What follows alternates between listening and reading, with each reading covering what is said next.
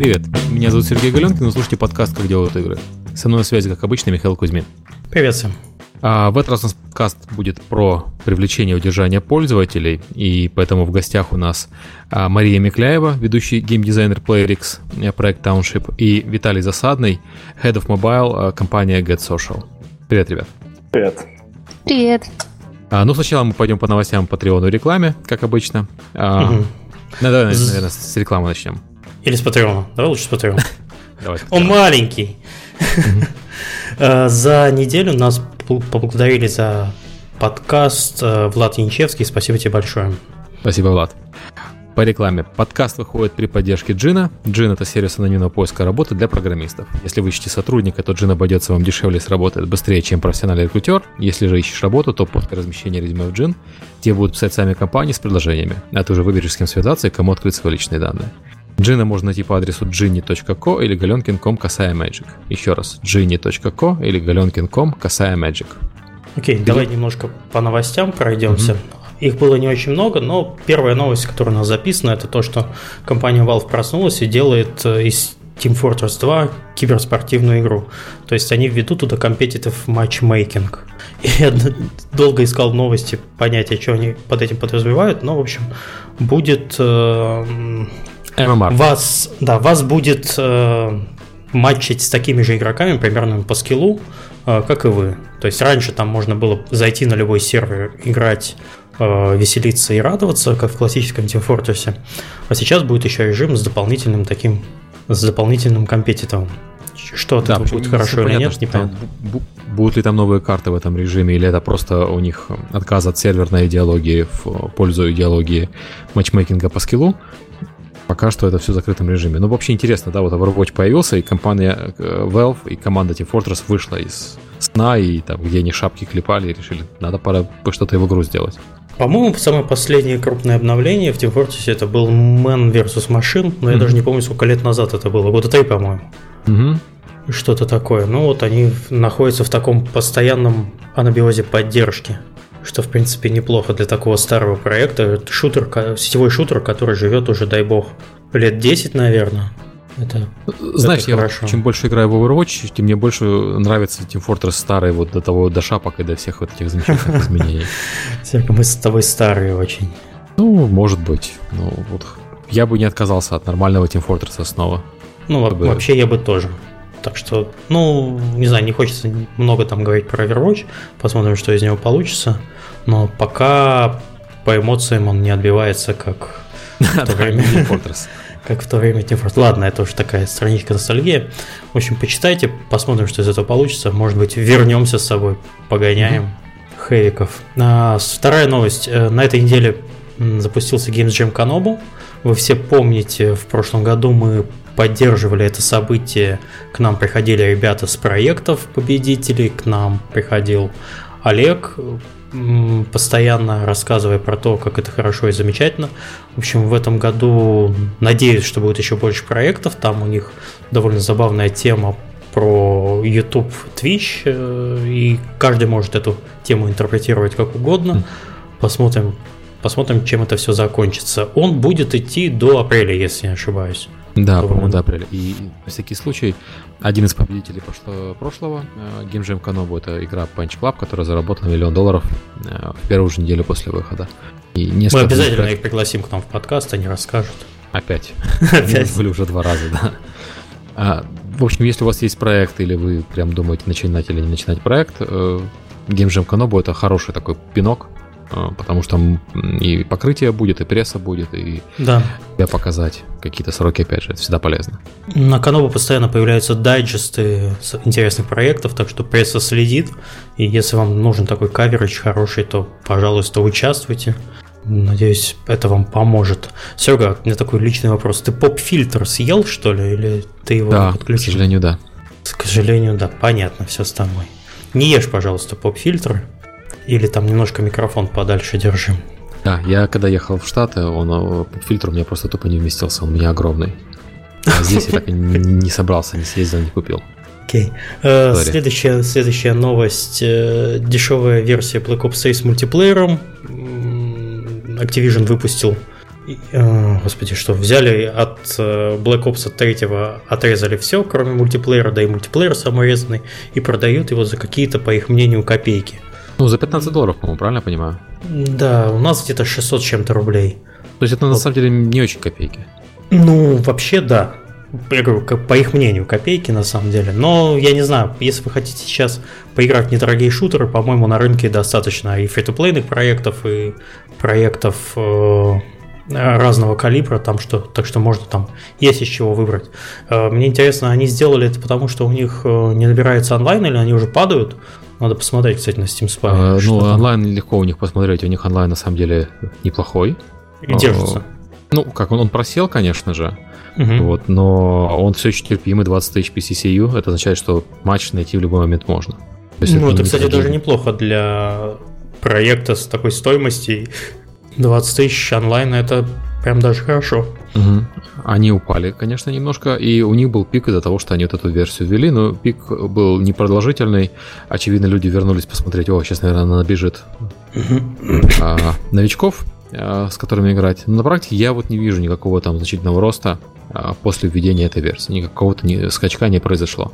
Это, ну, странно, на мой взгляд. Я ну, ожидал, потому что, что, наверное, мало кто-то покупает э, DLC, там не очень большой процент. Надо смотреть, кто купил Call of Duty, а кто к нему Season Pass купил. В любом и... случае, там какого-то ночного всплеска не было, люди поиграли и, и ушли назад. Угу. А, так что пока можно, можно пока считать, что этот эксперимент был неудачный, и надо делать все-таки игру изначально такую, как... Я понимаю, что они вдохновлялись Counter-Strike Global Offensive, который стоит то, те же 15 долларов, и в которой есть еще внутри микроплатежи. И Видимо, прицел был именно на вот эту аудиторию. Но эта аудитория посмотрела, ушла дальше в контру гонять. Сундучки. Ну да, человека, который играет в Counter-Strike, довольно сложно куда-то переманить. Может, он пойдет посмотрит, но, скорее всего, не вернется. Так, извиняюсь. Следующая новость. Это Congregate финансирует инди-игры. Сергей, ты, конечно, прочитал статью. Что там?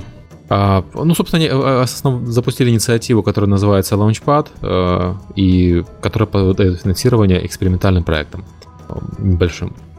А, финансирование в смысле, что они дают деньги, и твоя игра потом выходит на их платформе, плюс мобильная, по-моему, становится а, паблишером.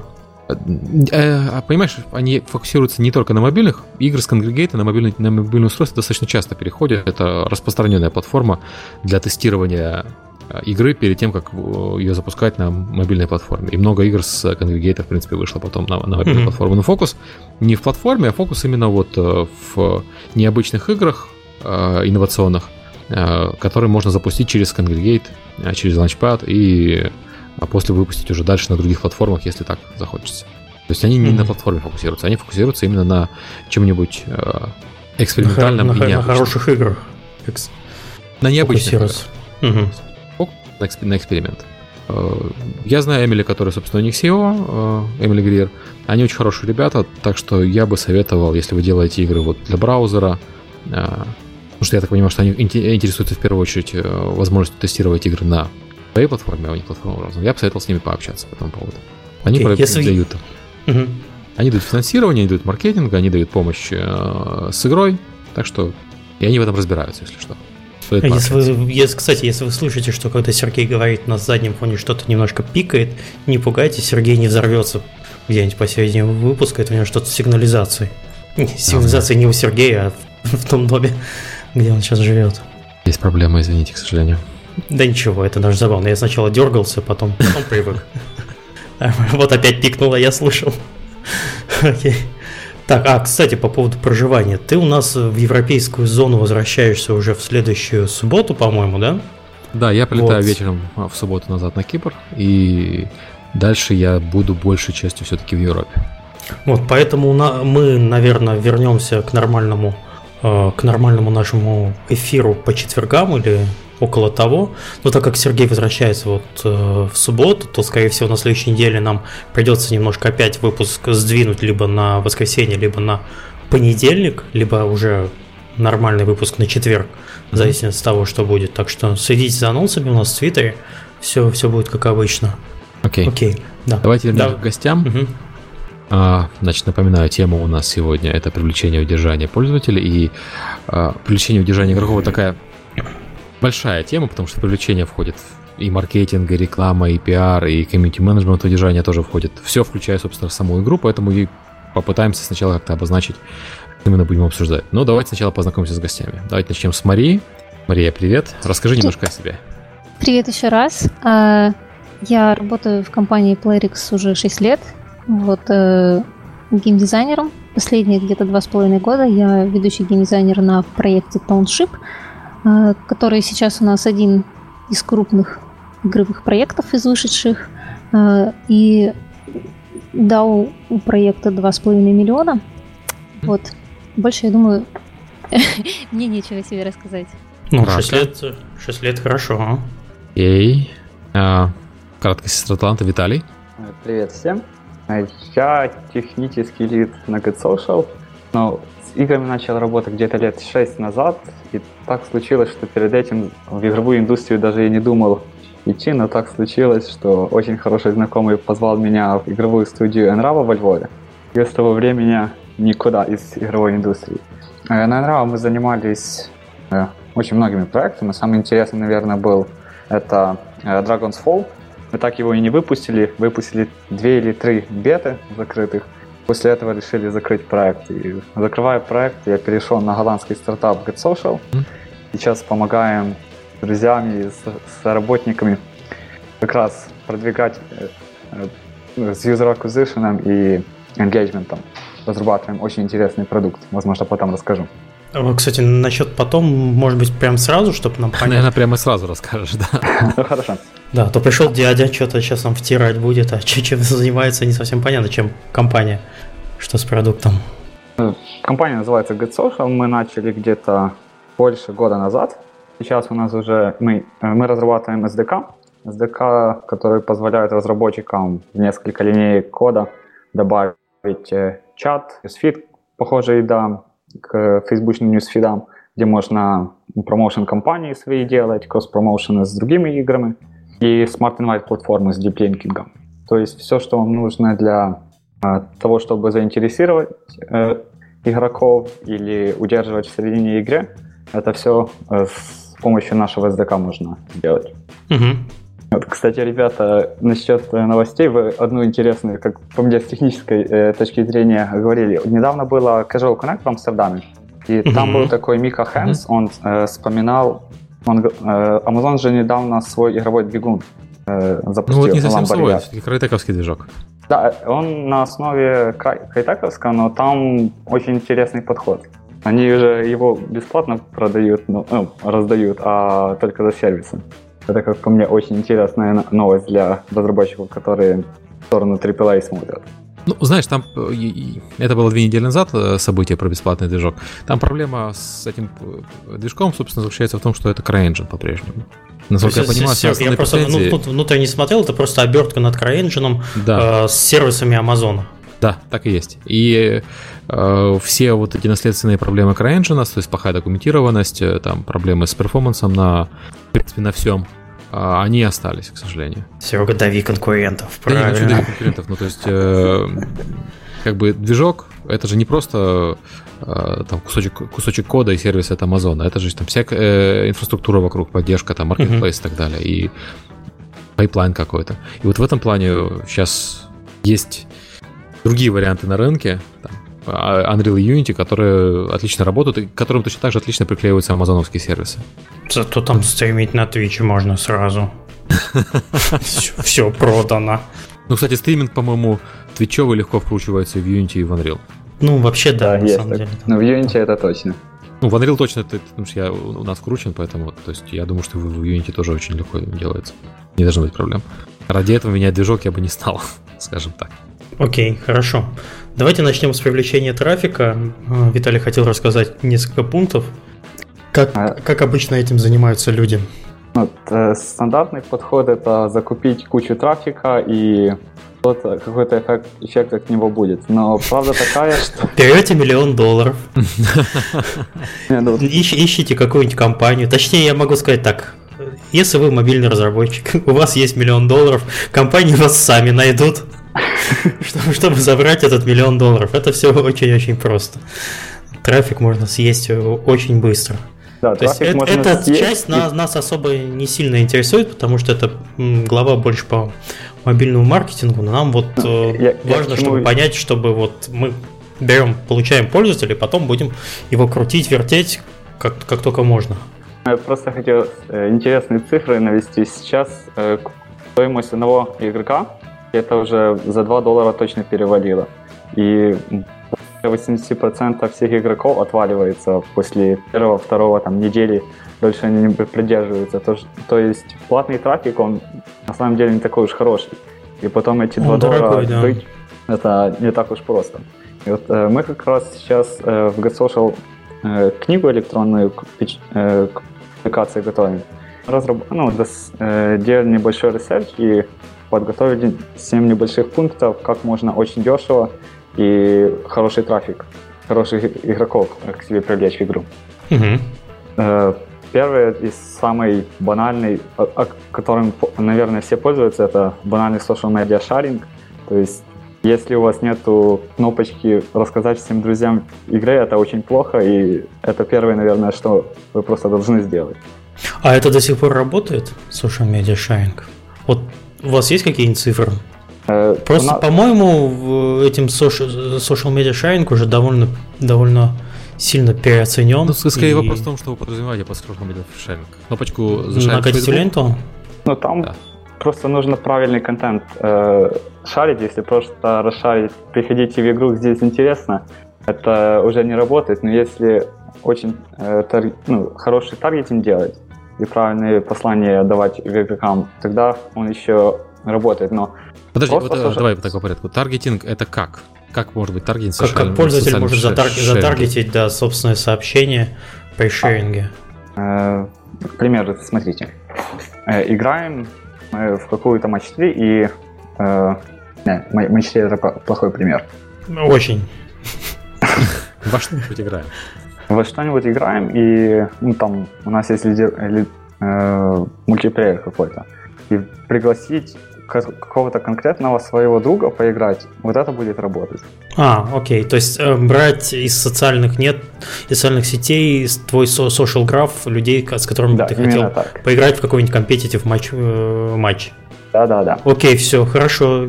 Такой ответ меня более чем устраивает. Это прекрасно, это, это нужно делать. Просто мне казалось, что вот social media sharing всегда подразумевается вот это вот такое вот нагадить себе в ленту, и уже потом, будь что будет, кто-нибудь возьмет, да кликнет, и мне кажется, что это уже давно-давно не работает в таких это объемах, спам, как... Деле, да. Да, ну, да, такой сам... спам по социальных сетям, по социальным сетям я бы не, не стал советовать.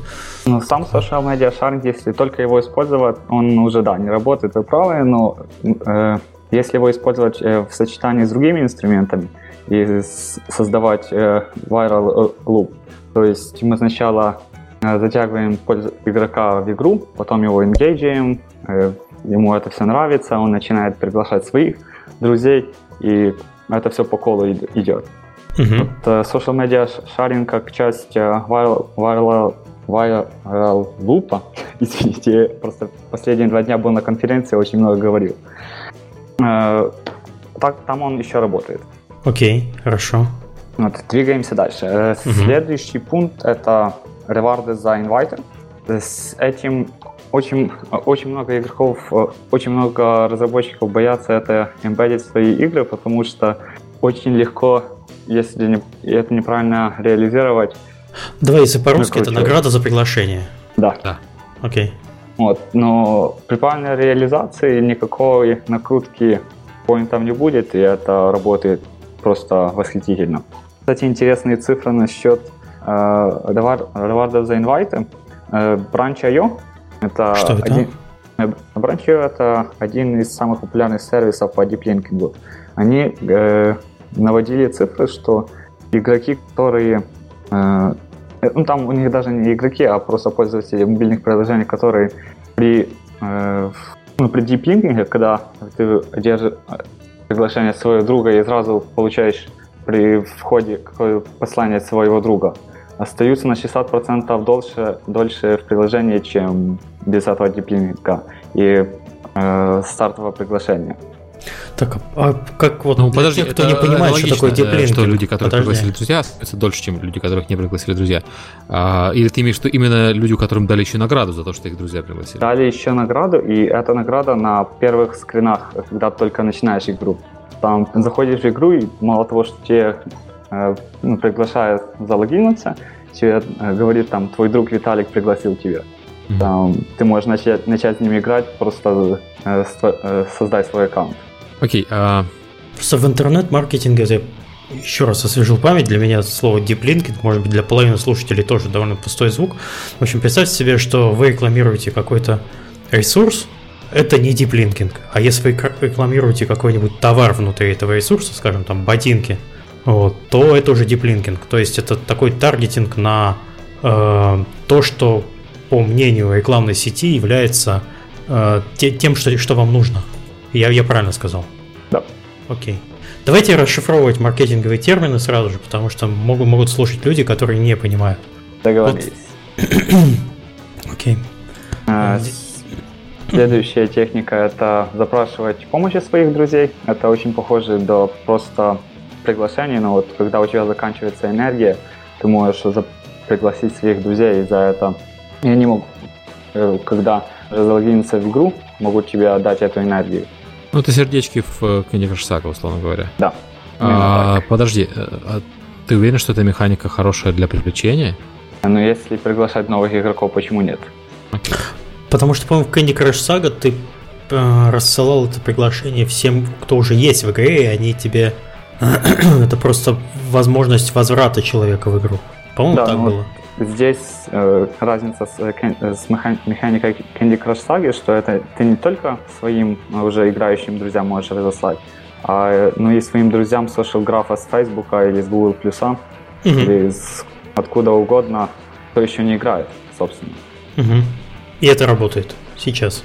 Да, это работает э, точно. Вот недавно э, это было интегр... один из наших клиентов интегрировал, и у них это очень хорошие цифры показало. Будем рух... Э, двигаться дальше. Окей, okay, давай. Еще очень интересно, э, это мы недавно нашли, это э, про промоутеров. Промоутеры это очень заэнгейджены это люди, которым нравится ваша игра или ваше приложение, и эти люди очень часто пишут, пишут куда-то, что им нравится, что это очень клево, но нет инструментов правильно, чтобы это показать другим людям. И когда-то это просто можно было сделать Facebook расшарить. Теперь это можно делать и сейчас Facebook э, теряет свою популярность, э, теряет свой эффект. Очень много людей э, намного лучше реагируют на, на приватные э, сообщения там, типа WhatsApp, Какао, Kik, э, э, э, Instant Messenger. И mm. прямые после, э, сообщения в мессенджерах работают намного лучше. Вот если дать людям, которые очень, которым очень нравится ваша игра, правильные инструменты, чтобы они могли рассказать другим, это очень помогает.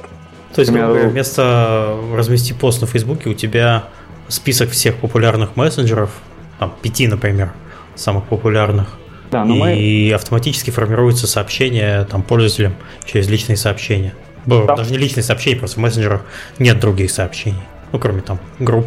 Да, ну мы вот э, GetSocial интегрирован с 10 наиболее популярных IM мессенджеров со всего mm-hmm. мира. Вот, и это работает у нас тоже очень хорошо. Окей, а там Twitch и прочие вещи, потому что ты говоришь, что там промоутеры, промоутеры, ну вот летсплееры это те же самые промоутеры. Э, да. Э, ну мы вот э, с Twitch еще не, э, не делали никакого ресерча, э, а пока только сосредоточились в instant мессенджерах. По-моему, okay. Серега, пока еще летсплеи, вот именно стримы по мобильным играм не стали такими. Ну, понятно, таким мы явлением. не, не только про мобильные игры можем говорить, поэтому ну, да. механизм, э, сам-то подход, э, дать возможность людям, которым нравится игра, рассказать об этом другим людям, он-то универсальный. Угу. Ну окей, чтобы, да, чтобы застолбить э, именно название промоутер, то можно его расширить и на, и на стримеров, и на людей, которые вот подобными сервисами пользуются. Окей. Okay. Okay. Следующее и... это кросс-промоушены. Кросс-промоушены уже давно использовались, но вот очень немного инструментов, которые э, помогают тебе делать кросс-промоушен внутри твоей игры и очень э, натуральным э, способом.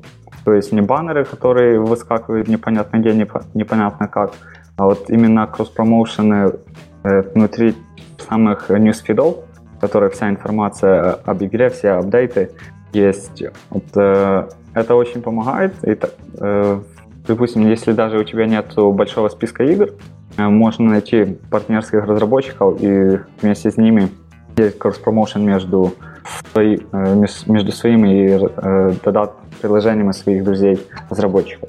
А в чем интерес маленькому разработчику уводить аудиторию своей игры в другую?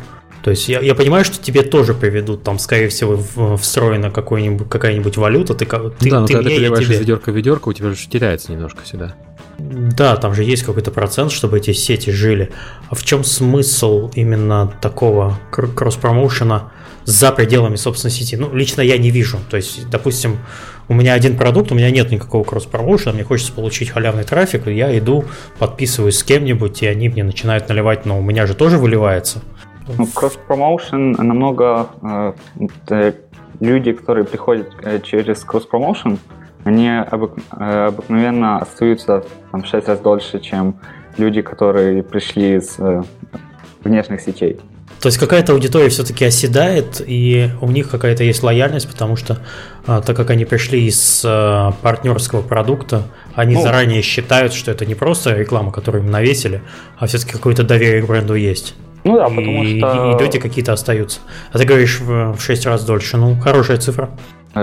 Э, Э, ну, это очень легко объяснить, если тебе нравится одна игра, и угу. очень большая вероятность того, что другие игры того же разработчика или там друзей разработчика тебе тоже понравятся. Я, кстати, не вижу вот связи. То есть я могу понять связь между тем, что мне нравятся игры, и я, мне понравится другая игра, но я лично не очень вижу связь с тем, что мне нравится игра А, мне понравится игра от разработчика, который дружит с разработчиком игры А. Ну, это я... уже вопрос, э, как ты подбираешь э, партнеров для кросс-промоушена. Вот, э, примеру... Из определенного жанра можно выбрать, да. например. Из определенного жанра у тебя возникает проблема с тем, что у тебя э, две игры вот в похожих жанрах, и человек может играть объективно только в одну из них одновременно. Соответственно, ты кросс-промоушеном отдаешь своих пользователей кому-то другому. За этим нужно э, очень аккуратно играться, но статистика показывает, что э, игроки, которые приходят э, сквозь э, кросс-промоушен, они остаются намного дольше и намного лучше монетизируются. Нет, просто я поясню, Сергей, Сергей, ну и мы с Сергеем понимаем, что люди приходят, но ты также и отдаешь. То есть там не, не, все, не все так прозрачно все, все, конечно, хорошо, что к вам приходят люди, но какой-то процент аудитории ты все-таки теряешь. Человек увидел, что там конкурирующая игра, которая появилась у тебя в ньюсфиде, она гораздо интереснее твоей, и все, и прощай. Ты потерял пользователя, которого ты добывал, там, не знаю, купил по 2 доллара, например, и он у тебя платил. Но я понимаю, что это такая уже, такую сеть мы никогда не распутаем. Люди и без кросс-промоушена уходят в другие проекты. Это тоже такое за уши немного притянутое. Ну ладно, давайте не будем на эту тему очень долго спорить. А, подытожим, что да, вот э, такой способ можно применять, и что люди, которые все-таки к вам пришли через кросс-промоушен, они остаются в 6 раз дольше. Хорошо, окей, давай дальше. Э, следующее это создание социального э, компетишена, то есть состязание между игроками, которые уже играют, и игроками, которые еще не играют. Там набрал ты тысячу очков своей любимой игре, и бросаешь приглашение своему другу Васе, там, Вася, попробуй побить мой рекорд. Угу. И, и еще... Люди... Ну, ну, Сергей? И люди э, соглашаются на такое приглашение в незнакомой им игре. То есть я могу понять э, внутри игры такое приглашение, но э, вот э, есть статистика, что люди ставят и входят в игру, в которую они раньше не играли, из-за того, что Вася позвал их посоревноваться в этой игре, потому что я в последнее время заметил, ну, кто-то разработчикам про это рассказал, и я постоянно вижу инвайты от ботов э, в iOS, в гейм-центре, которые тебе делают, шлют инвайт, потом шлют тут же вызов в какую-нибудь игру. Я, собственно, из этого перестал добавлять людей, которых э, я точно не знаю э, в гейм-центре. Как раз из-за того, что вот они шлют инвайт в какие-то, ну, челленджи, в какие-то совершенно левые игры. Я понимаю, что кто-то им рассказал, что это, оказывается, офигенный маркетинговый способ. Ну, вот, э, к примеру, у нас в Get Social, э, когда мы буду, э, строим внутренний социальный граф, угу. там только твои друзья, и, соответственно, доверие твоих друзей к тебе намного выше, чем людей просто из гейм-центра, с которых тебе добавляются. И намного выше вероятность того, что они начнут играть. Просто за счет того, что они знают тебя. Окей, хорошо. Давайте не будем дальше копать, а то Серега сейчас накопает там. Ну, я, понимаешь, мне просто кажется, что э, вот эта структура, которую вы описываете, она э, в ней нет э, какой-то стратегии. Есть набор приемов, которые сами по себе достаточно прикольные приемы, и которые основаны на логичных вещах. Но это просто набор приемов, это не какая-то там вот э, стратегия, которой можно руководствоваться. Не маркетинговая и, стратегия, да, и вот это вот ставить. смущает. То есть я, я э, там, не в обиду будет сказано, я такое вижу очень, очень часто, и это не, не, не только маркетинга касается, но в особенности маркетинга, когда подменяют э, маркетинговую стратегию, там, э, основанную на компаниях или основанную там на, на каналах или еще на чем-нибудь, подменяют просто набором трюков, которые вот у кого-то сработал этот трюк, давайте мы себе этот трюк повторим. И вот мне складывается ощущение, что вот мы сейчас как раз такое и обсуждаем. И э, я не спорю, что эти трюки могут работать, но есть причина, почему а, а, это трюки, а не, а не стратегия, потому как бы трюки, оторванные от какой-то глобальной стратегии, работать не будут. Ну, как, как, там пример. Провести концерт с Майклом Джексоном — это офигенный трюк. Ну, предположим, что он жив там, конечно. вот. Но он сработает не для каждого бренда и не всегда, и где-то он может, наоборот, пользователей от этого проекта от, наоборот, отстранить, привести к обратным эффектам, потому что все должно быть в рамках стратегии. И вот этого, мне кажется, вот в вашем описании пока нет. Может, я ошибаюсь, и там ты можешь сказать как-то по-другому. Это тоже валидный point, может быть. Но мы э, наводим просто статистику того, что работает для наших клиентов, mm. и хотим э, рассказать про это еще и другим. Вот. Серега, мы, по-моему, и начали разговор с того, что помимо, что все вот эти поинты, ты, по-моему, где-то заснул в начале выпуска, у нас было сказано, что мы помимо традиционного «давайте у нас есть миллион долларов», мы сейчас зальем трафик и все, а это как раз способы, которые тречатся при помощи этого сервиса, и ну, я который, понимаю, который я, работает. Я понимаю, я, я имел в виду, что... Вот у них, у них в рамках сервиса вот эта вот вся штука, она работает, есть статистика, про это можно рассказать. А э, использовать это или нет, это уже на совести разработчиков. Okay. Давай, на этом, давай на этом остановимся. А то ты сейчас закопаешься. Давайте okay. последний пункт. Да, последний пункт – это создание дефицита. Это то, что делают с нами все магазины, когда объявляют сезон э, распродаж. Э, суть в том, чтобы это очень хорошо работает при старте проекта, это нельзя реализовать с помощью нашего сервиса, но это очень прикольно работает. Это показал, к примеру, Mailbox. Они когда э, рассказали, что у них будет бета, сначала закрытый, к ним бету сначала записалось там миллион человек, э, и они добавили потом еще, что если ты расскажешь своим друзьям, ты можешь стать чуть-чуть ближе к э, началу раздачи приглашений. То есть вот это перескакивание в очереди тому быстрее э, раздать инвайты mm-hmm. и создание эффекта уникальности, оно тоже может работать, и оно э, помогает при старте игры очень-очень. Серега, похоже, делал, ну, то есть invitational систему Серега, по-моему, делал при запуске сервиса своего Steam Spy, когда да, ты да. давал только инвайты определенному количеству людей. Ну, я, я вот опять-таки по, по поводу стратегии хотел поговорить. То есть вот эта, эта стратегия, она основывается на так называемом феномене, называется э, FOMO, или fear of missing out, боязнь остаться в стороне.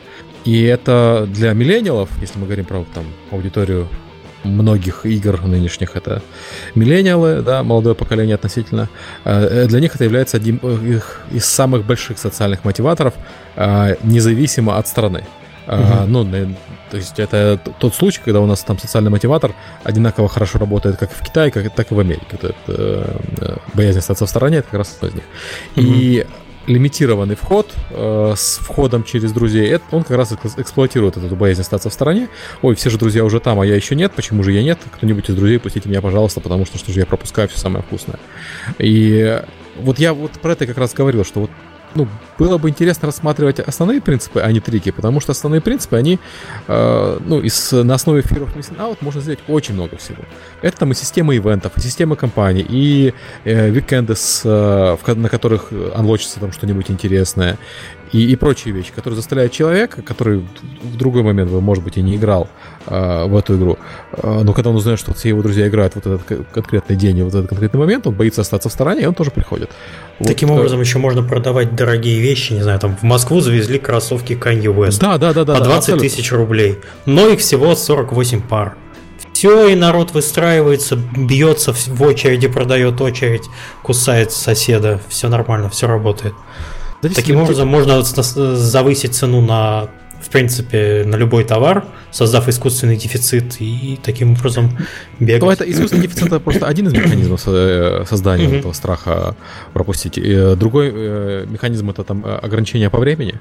То есть э, мероприятия, там события, кроссовки доступны только в определенный момент, в определенный день и ограниченные по времени. То есть вроде как Дефицита в штуках нету, но нужно быть в нужном месте в нужное время, чтобы это получить. И это, это, это хорошо работает. Э, этим ритейлеры очень активно пользуются. Там у Сникерса регулярно э, есть какие-то ограниченные издания. Э, ну, ну, не Сникерс, а вообще у компании, которая владеет Сникерсом и Марсом и прочим, у Craft Foods, у них регулярно какие-то ограниченные издания разных шоколадок, которые вот заставляют людей покупать больше, потому что этой шоколадки больше не будет в ближе в обозримом времени. Они боятся пропустить. Даже если, в принципе, там человек с шоколадку покупать это не собирался. Шоколадка. Вот.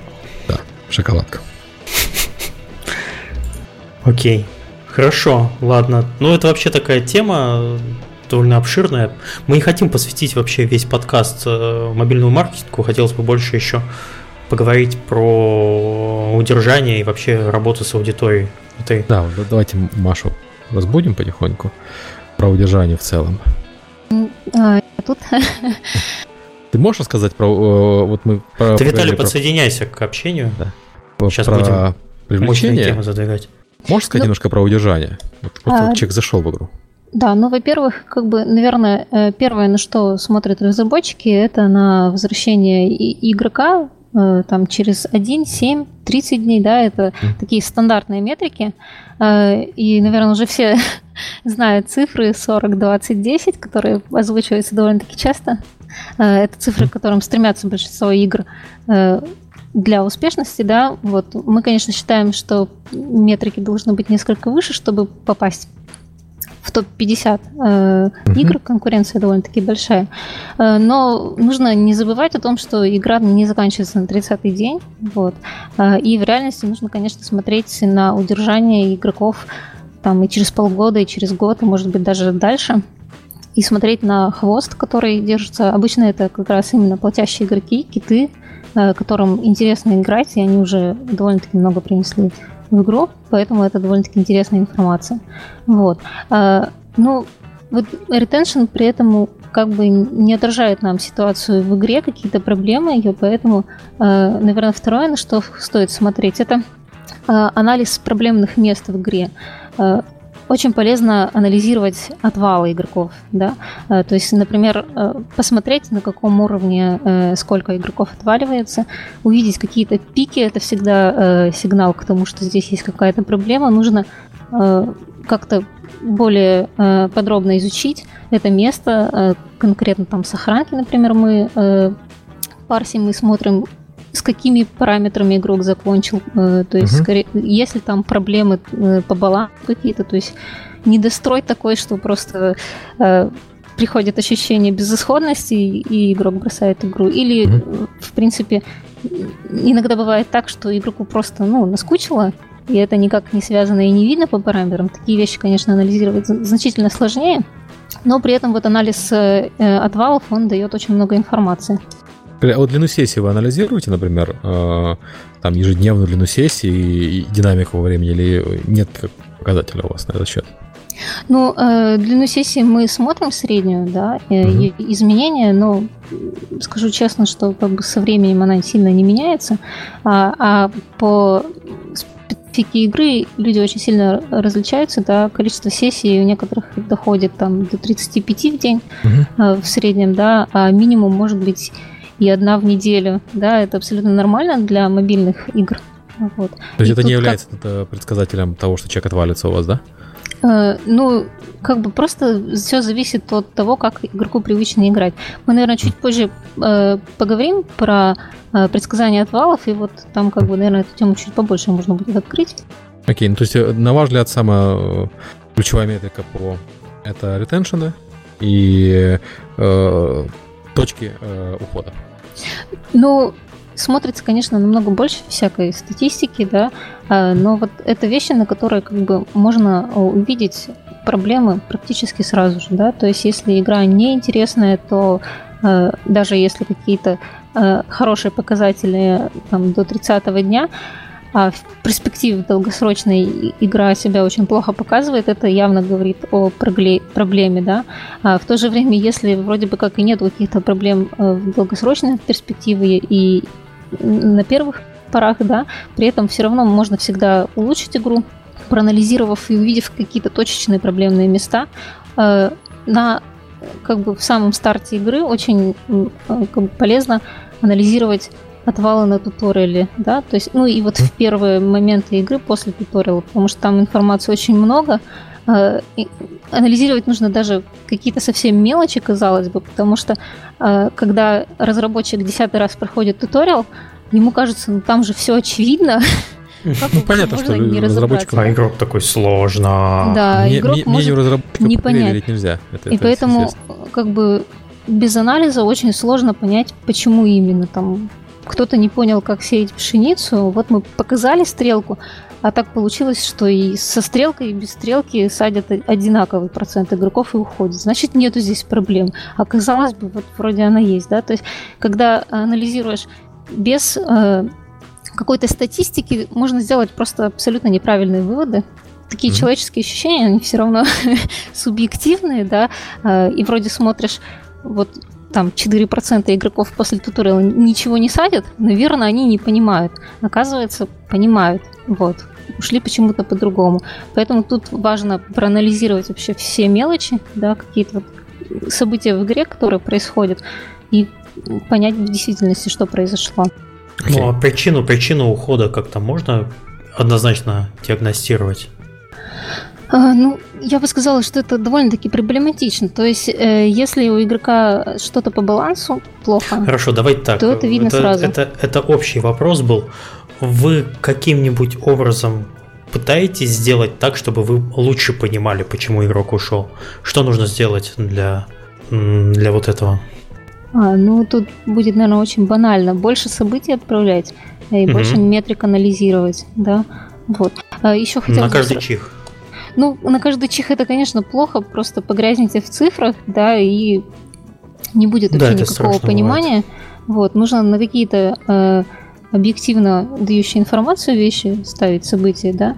Но вот если э, есть место проблемное, возможно, на нем стоит как бы проанализировать очень э, тщательно, добавив больше всяких вот, э, событий, которые будут отправляться в статистику потом они, скорее всего, вам не понадобятся, потому что довольно-таки быстро можно будет понять, есть тут проблема или ее вообще нету, и тут какое-то влияние там просто игрок там, например, э, проходит туториал и понимает, что это не его жанр, он уходит, да, э, тут как бы просто вообще не проанализировать такую информацию.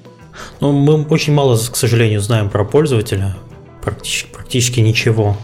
А, и более того, я, я хочу сказать, что разработчик, он настолько отличается э, от пользователя, как на практике получается, да, то есть все-таки мы все играем в игры, э, большое количество игр, смотрим, анализируем, то есть, наверное, уже не совсем получаем удовольствие от игры, сколько смотрим, почему здесь так сделано, и почему здесь сделано не так, как и в другой игре и так далее, и должно ли это как-то сработать.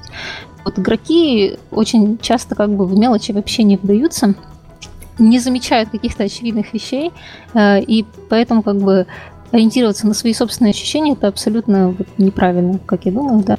Вот мы сейчас с Сергеем перед выпуском подкаста играли в одну замечательную игру, ушли через полчаса, а завтра половина аналитического отдела будет сидеть и ломать себе голову, почему эти два человека ушли через полчаса, сыграв один матч.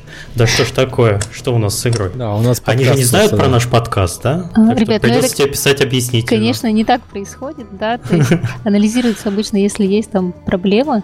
Э, Ну, копаться в вещах, которые э, ну, не составляют какой-то большой проблемы, то есть если Мгм. есть э, пики отвалов какие-то более серьезные, то нужно заниматься ими, а не какими-то мелочами, да. Я думаю, вы не единственные, кто через полчаса закрыл еду и игру. Более того, есть там где-нибудь 5% игроков, которые просто открыли игру и на первом же его сообщении закрыли. То есть у нас Мгм. тоже такие есть. Это как бы тут даже никак и не удержишь игрока, просто понима- понимание приходит, что вот он посмотрел, не его закрыл. Нужно отпустить, по всей видимости, да. Не, ну ты понимаешь, что тебя когда Если любишь, отпусти, люди- если вернется, значит он твой. а, люди пришли, увидели, что не их, то у тебя возникает проблема, возможно, не в игре, а возможно в канале привлечения. То есть ты, очень много людей приходит, которые обнаруживают, что игра им не подходит, означает, означает, что зря потратили время этих людей, зря потратили деньги на их привлечение в игру тоже. То есть эти, эти все вещи, они же связаны. Да, тут я согласна. То есть, э, как бы, когда разный трафик в игру идет, э, ощутимо э, меняется вот на самых первых шагах туториала как бы проценты, да.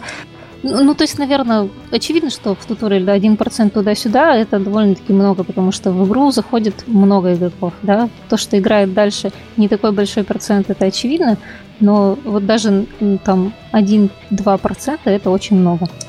Окей. Я помню, мы как-то выяснили, что у нас на процессе даже регистрации отваивалось 70% игроков. В итоге переделывали все. Это безобразие. А казалось бы, такие очевидные вещи. Ну, Миш, знаешь, эти вещи, на самом деле, там те же YouTube-видео. Если, если у Мгм. видео есть в начале слайда открывающий, то отваливается 15% зрителей сразу же. Они видят там, в- первая секунда в видео слайд, они отваливаются. А что в России это по законодательству на первые 8 секунд должен идти слайд с возрастным рейтингом. Ну, Возможно, в России а, другие ну, цифры. Из интересных, наверное, на эту тему э, из жизненных опытов. Вот у нас э, был в туториале вот название города, и на нем было э, большое количество отвалов изначально.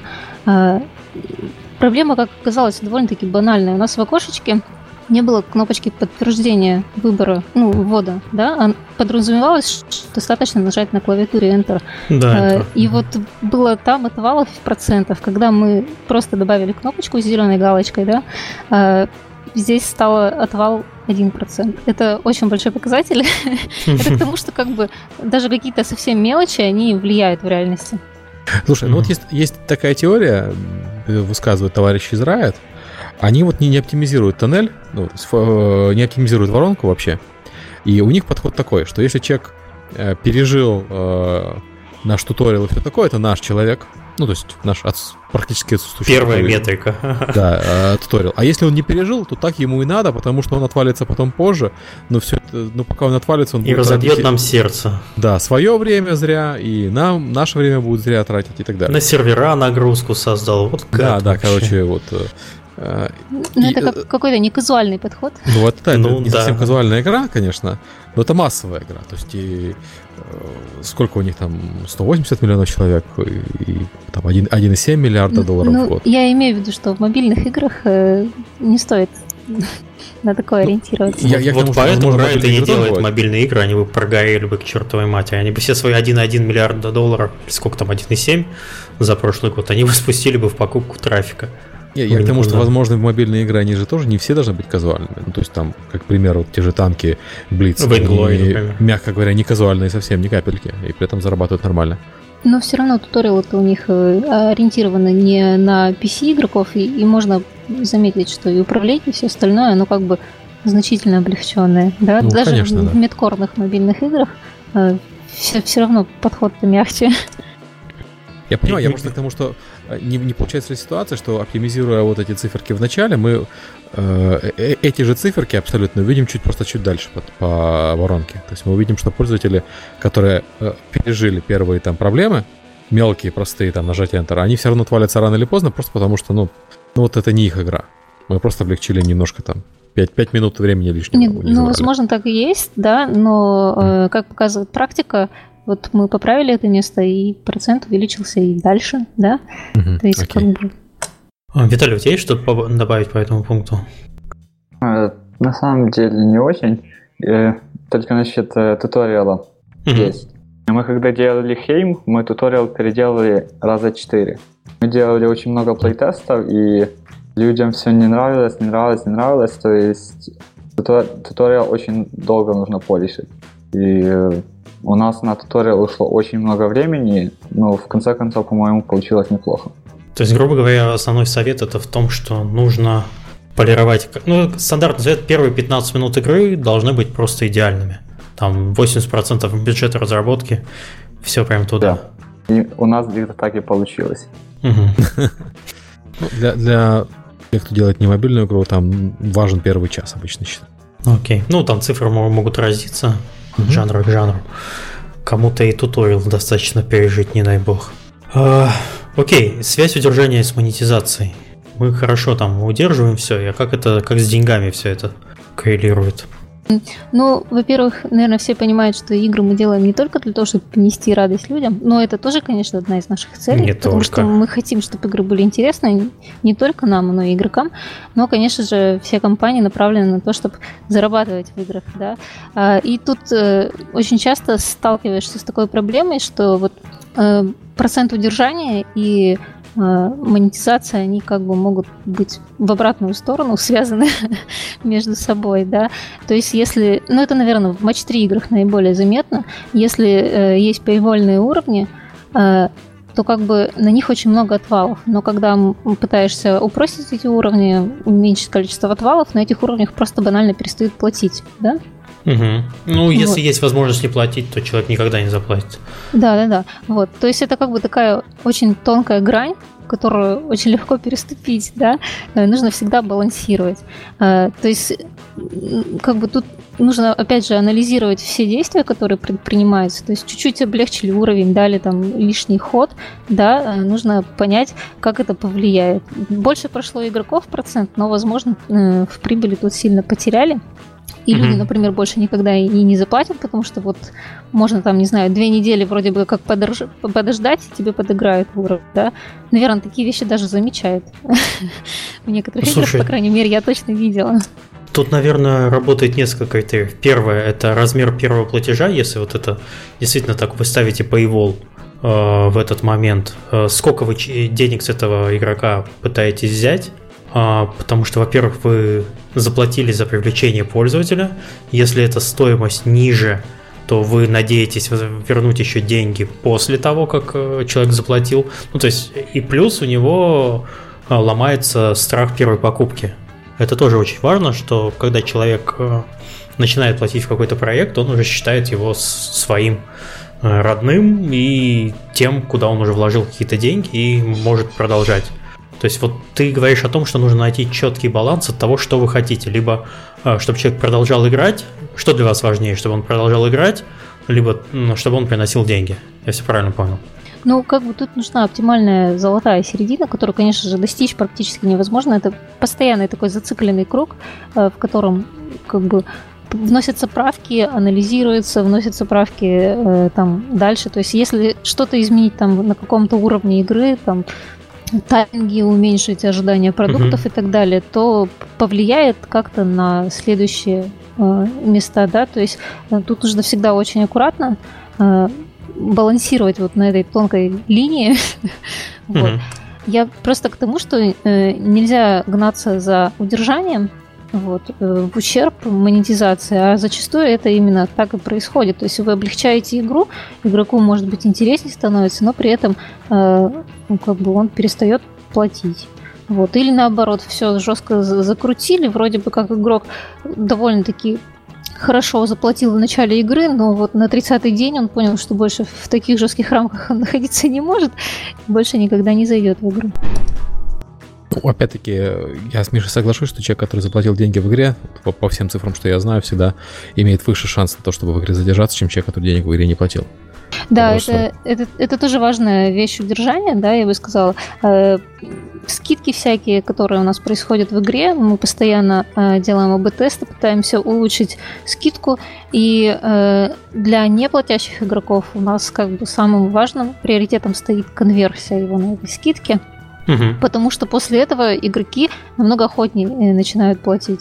Да, при этом э, есть такой забавный факт, что э, конверсия на более э, дорогих пред, пред, предложениях, она более качественная. То есть игрок, который заплатил 2 доллара, он охотнее платит дальше 2-3 доллара, да. А игрок, который mm-hmm. заплатил доллар, вот с него можно за то же самое время и не получить столько же, потому что он будет ждать вот дешевых предложений, потому что когда-то он их видел, вот.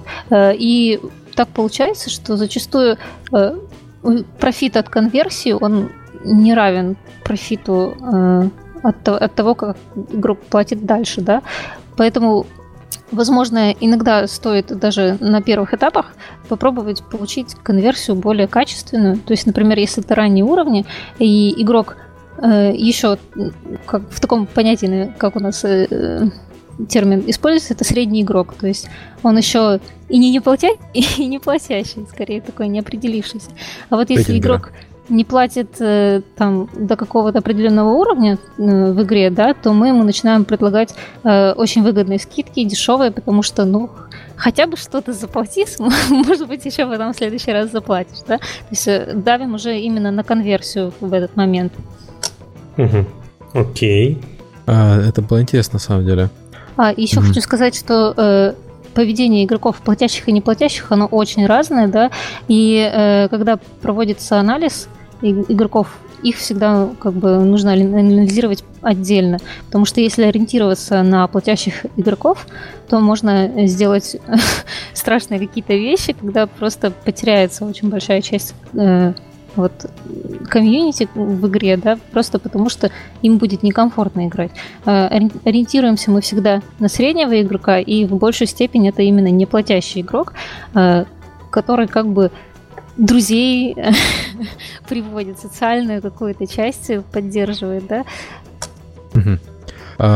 Ты, там есть пункт такой про разные, э, разные этапы и э, удержание для разных этапов. Вот можешь про это чуть подробнее рассказать?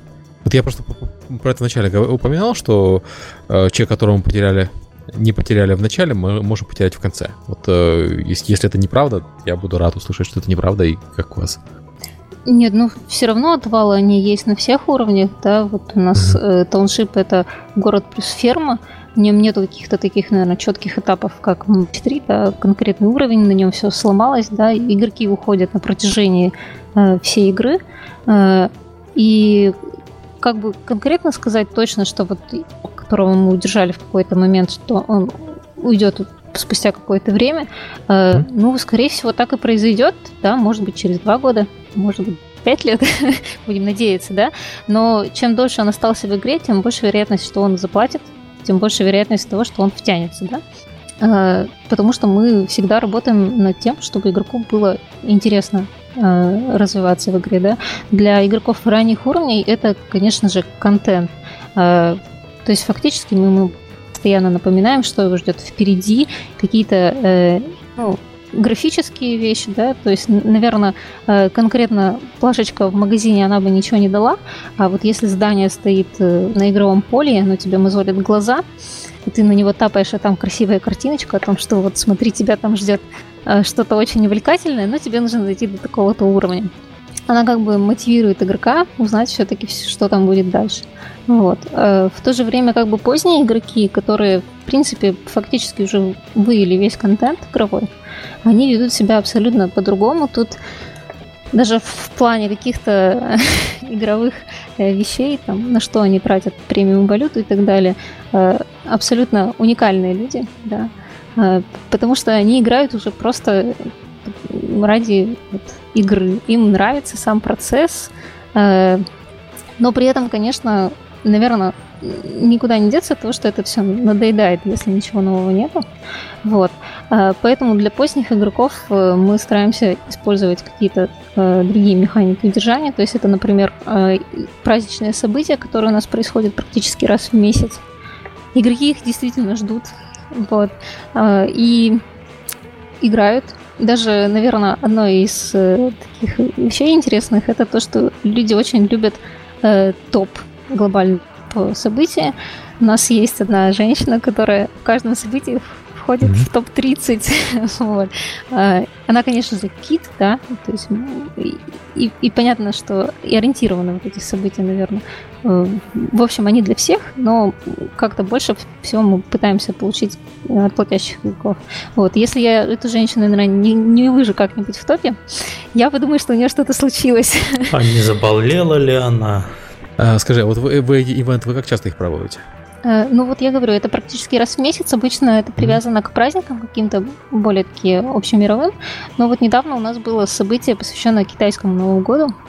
Э, на удивление, но прошло на ура не только в азиатских странах, да. Э, европейские игроки очень сильно порадовались и написали, что это было лучшее событие в игре. Вот. Ну, там у нас была новая механика. То есть я бы сказала, что механика самого события была более-менее стандартной, но визуализация была другая. И это вот, кстати, очень сильно играет, да, когда э, события вроде бы они очень похожи по механике, там нужно продукты донатить, за них получать э, какие-то ингредиенты и там их использовать, да. Но при этом, когда э, визуализация подача дается разная. То есть соревнования, там, ездим на тележке, выращиваем самый большой арбуз в мире и так далее. Это работает на ура.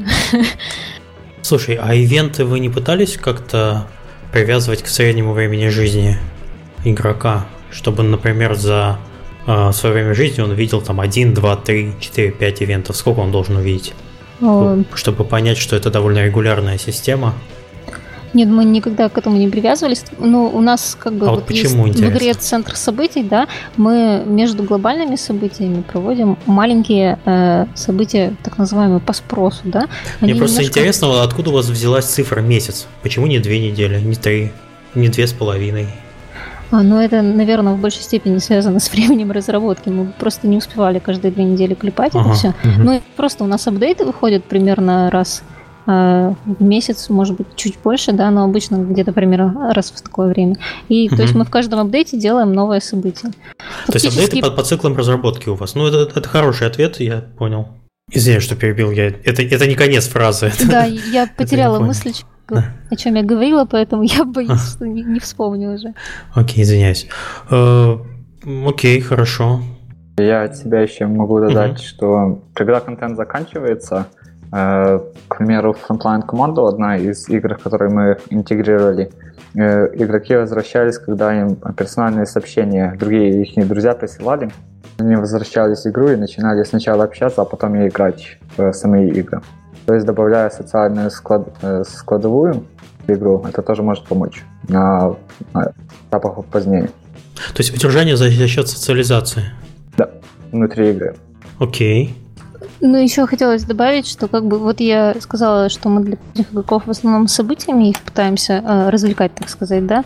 Вот, но в то же время вот не так давно у нас появился в игре большой пласт э, механики, он все-таки сам ложится не на поздние уровни, да, появляется в игре там на 40 уровне, но при этом ориентирован он был как раз на то, чтобы занять фактически весь пласт игроков. То есть те, кто подойдут к этому уровню э, параллельно играя в городе, да, а и те, кто в городе уже развились максимально практически, да, и занимаются только украшением и перестановочками, вот, чтобы они фактически вот в этом новом пласте э, как бы играли с нуля. То есть такая игра в игре, которая очень сильно интегрирована э, в сам город, да, то есть без города она фактически не может существовать, потому что э, там какие-то ресурсы они добываются именно в городе, применяются там в зоопарке.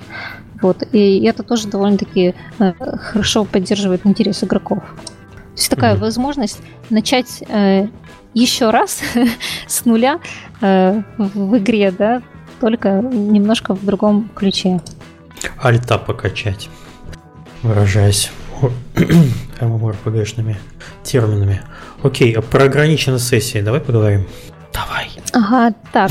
Э, извиняюсь, я иногда немножко торможу. Э, ну, во-первых... Сейчас объясню. У Маши сейчас в офисе корпоратив, а она сидит тут с нами нянчится. Вы представляете? уровень, уровень доверия к нашему подкасту. Мы лишили человека Корпоратив праздника. подошел к концу, так что тут уже не шумят, вот, поэтому я уже могу спокойно с вами беседовать, не пуская слюни на, на веселье других людей. Кто еще веселится? Ну, тут, во-первых, хочется сказать, что э, ну, практически во всех играх, э, где есть таймеры, они со временем увеличиваются, да. Э, это, ну, как бы делается для того, чтобы э, регулировать как бы продвижение игроков, э, растягивать удовольствие, да, увеличивать количество сессий в игре и так далее. То есть э, в принципе, чтобы игроки слишком быстро не выдали контент. В то же время с увеличением э, как бы таймеров игроку становится нечем заниматься. То есть ты зашел э, там через час, да, э, собрал mm-hmm. продукты с фабрик, поставил, ну, выполнил заказы, поставил производиться новые, у тебя это заняло одну минуту, и вроде бы и делать-то больше нечего. Это довольно-таки плохая ситуация, да, то есть э, из этого нужно выходить добавлением каких-то э, ну, новых действий, да, то есть э, добавляется новый контент, новые маленькие пласты, встроенные в игру, которые позволяют игроку больше разнообразить э, свое время препровождения. То есть ты зашел, вроде бы ты сделал то же самое, что делал на пятом уровне, но плюс ты еще смог сделать какие-то другие вещи. А, и с ростом уровня у тебя и вроде как таймеры растут, но при этом ты заходишь, и тебе вот вроде бы можно в этом здании что-то поделать, в следующий раз в другом здании что-то поделать, потому что там подошло время. И вот таким образом как бы среднее время э, в одну сессию, оно, в принципе, у нас на всех уровнях сохраняется примерно одинаково. То есть за счет а, разнообразия действий. Да, да, да. То есть, если вы, вывалить это все на игрока на начальных уровнях, он, наверное, минут 20 просидит в игре и скажет, я больше сюда не зайду. Слишком много всего, я ничего не понял. А вот Сложно. если вводить все постепенно, и при этом как бы на там, пятом уровне игрок 5 минут садит пшеницу, делает там урожай, ну как бы собирает урожай, делает продукты, и это у него все не на сессии происходит, потому что таймеры очень маленькие, и просто пока он делает одно действие, завершается плотность другое. событий примерно та же самая остается, но события больше разнесены во времени, и их становится больше. Да-да-да, со временем просто э, уже как бы таймеры большие, ты не можешь э, цикл вот игры завершить за одну сессию, то есть тебе нужно э, завершить цикл уже в следующую сессию, поэтому необходимо добавлять какие-то новые пласты. Серега, а в других жанрах как это можно ну, это на самом деле, опять-таки, это сводится к длине сессии и э, к плотности событий. То есть, если игра... То есть, если тебе интересно, то есть, эм, как сказать, если тебе интересно на протяжении игровой сессии с одинаковой плотностью, или плотность там растет, уменьшается, вот это очень сильно влияет на удержание игрока.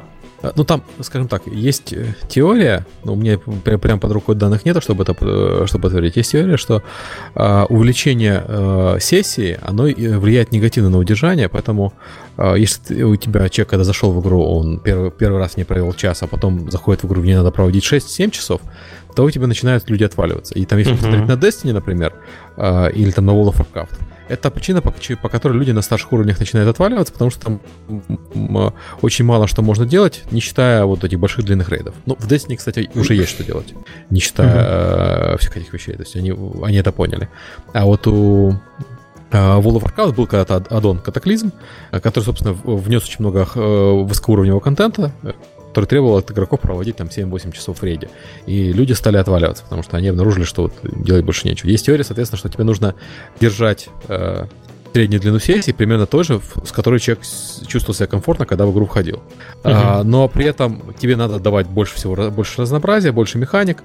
И э, вот этот подход с таймерами, я, я в принципе понимаю, что это подход, который позволяет тебе сохранить, э, увеличивать разнообразие, сохраняя э, среднюю длину сессии. В других, в других играх просто это делается э, другими механиками. Там тоже в World of Warcraft тебе делают э, маленькие подземелья, которые можно пробежать за, за 15-30 минут. Вот. И человек не чувствует себя обиженным, если он не, не пошел в рейд. То есть и есть параллельно чем заняться. Да. Хотела еще сказать, что ограниченная сессия, она ну, важна еще э, для того, чтобы игрок не присытился игрой, да, то есть если он может провести в игре непрерывно там 2 часа, то, скорее всего, он через час уже не захочет туда зайти. Вот. А, ну, то есть вернется туда, может быть, через пару дней, да, но все равно а, дозированность игры, то есть когда игроку недоступно все и сразу и долго там провести время, да, а, ему всегда хочется вернуться и продолжить. Вот. Но это, наверное, особенно в матч-3 играх, то есть если бы там не было поивольных уровнях, на которых ты тратишь все свои жизни, то в какой-то момент э, игрок бы просто уже хотел бы, чтобы у поскорее все закончилось, да, потому что как бы, вроде хочется уже оторваться от игры, а жизни еще есть, и ты сидишь и играешь, играешь. Отпусти, вот. отпусти меня, чудо-игра устают обычно игроки, если у них mm-hmm. сессия очень большая, да. То есть вот первая сессия, она должна быть большой, потому что нужно игроку очень много объяснить и э, заинтересовать. Вот. А следующая сессия, они должны быть скорее частыми, чем вот прям очень длинными. Угу. Интересно, вот именно поиск этого баланса между длиной сессии и количеством того, чего тебе можно делать, это, наверное, вот довольно интересная задача для геймдизайнера. Ну, прям такой вот цели никто не ставит, чтобы давайте у нас будет э, время сессии в игре 7 минут или 8. Mm-hmm. вот найти золотую э, середину тут просто и невозможно, да?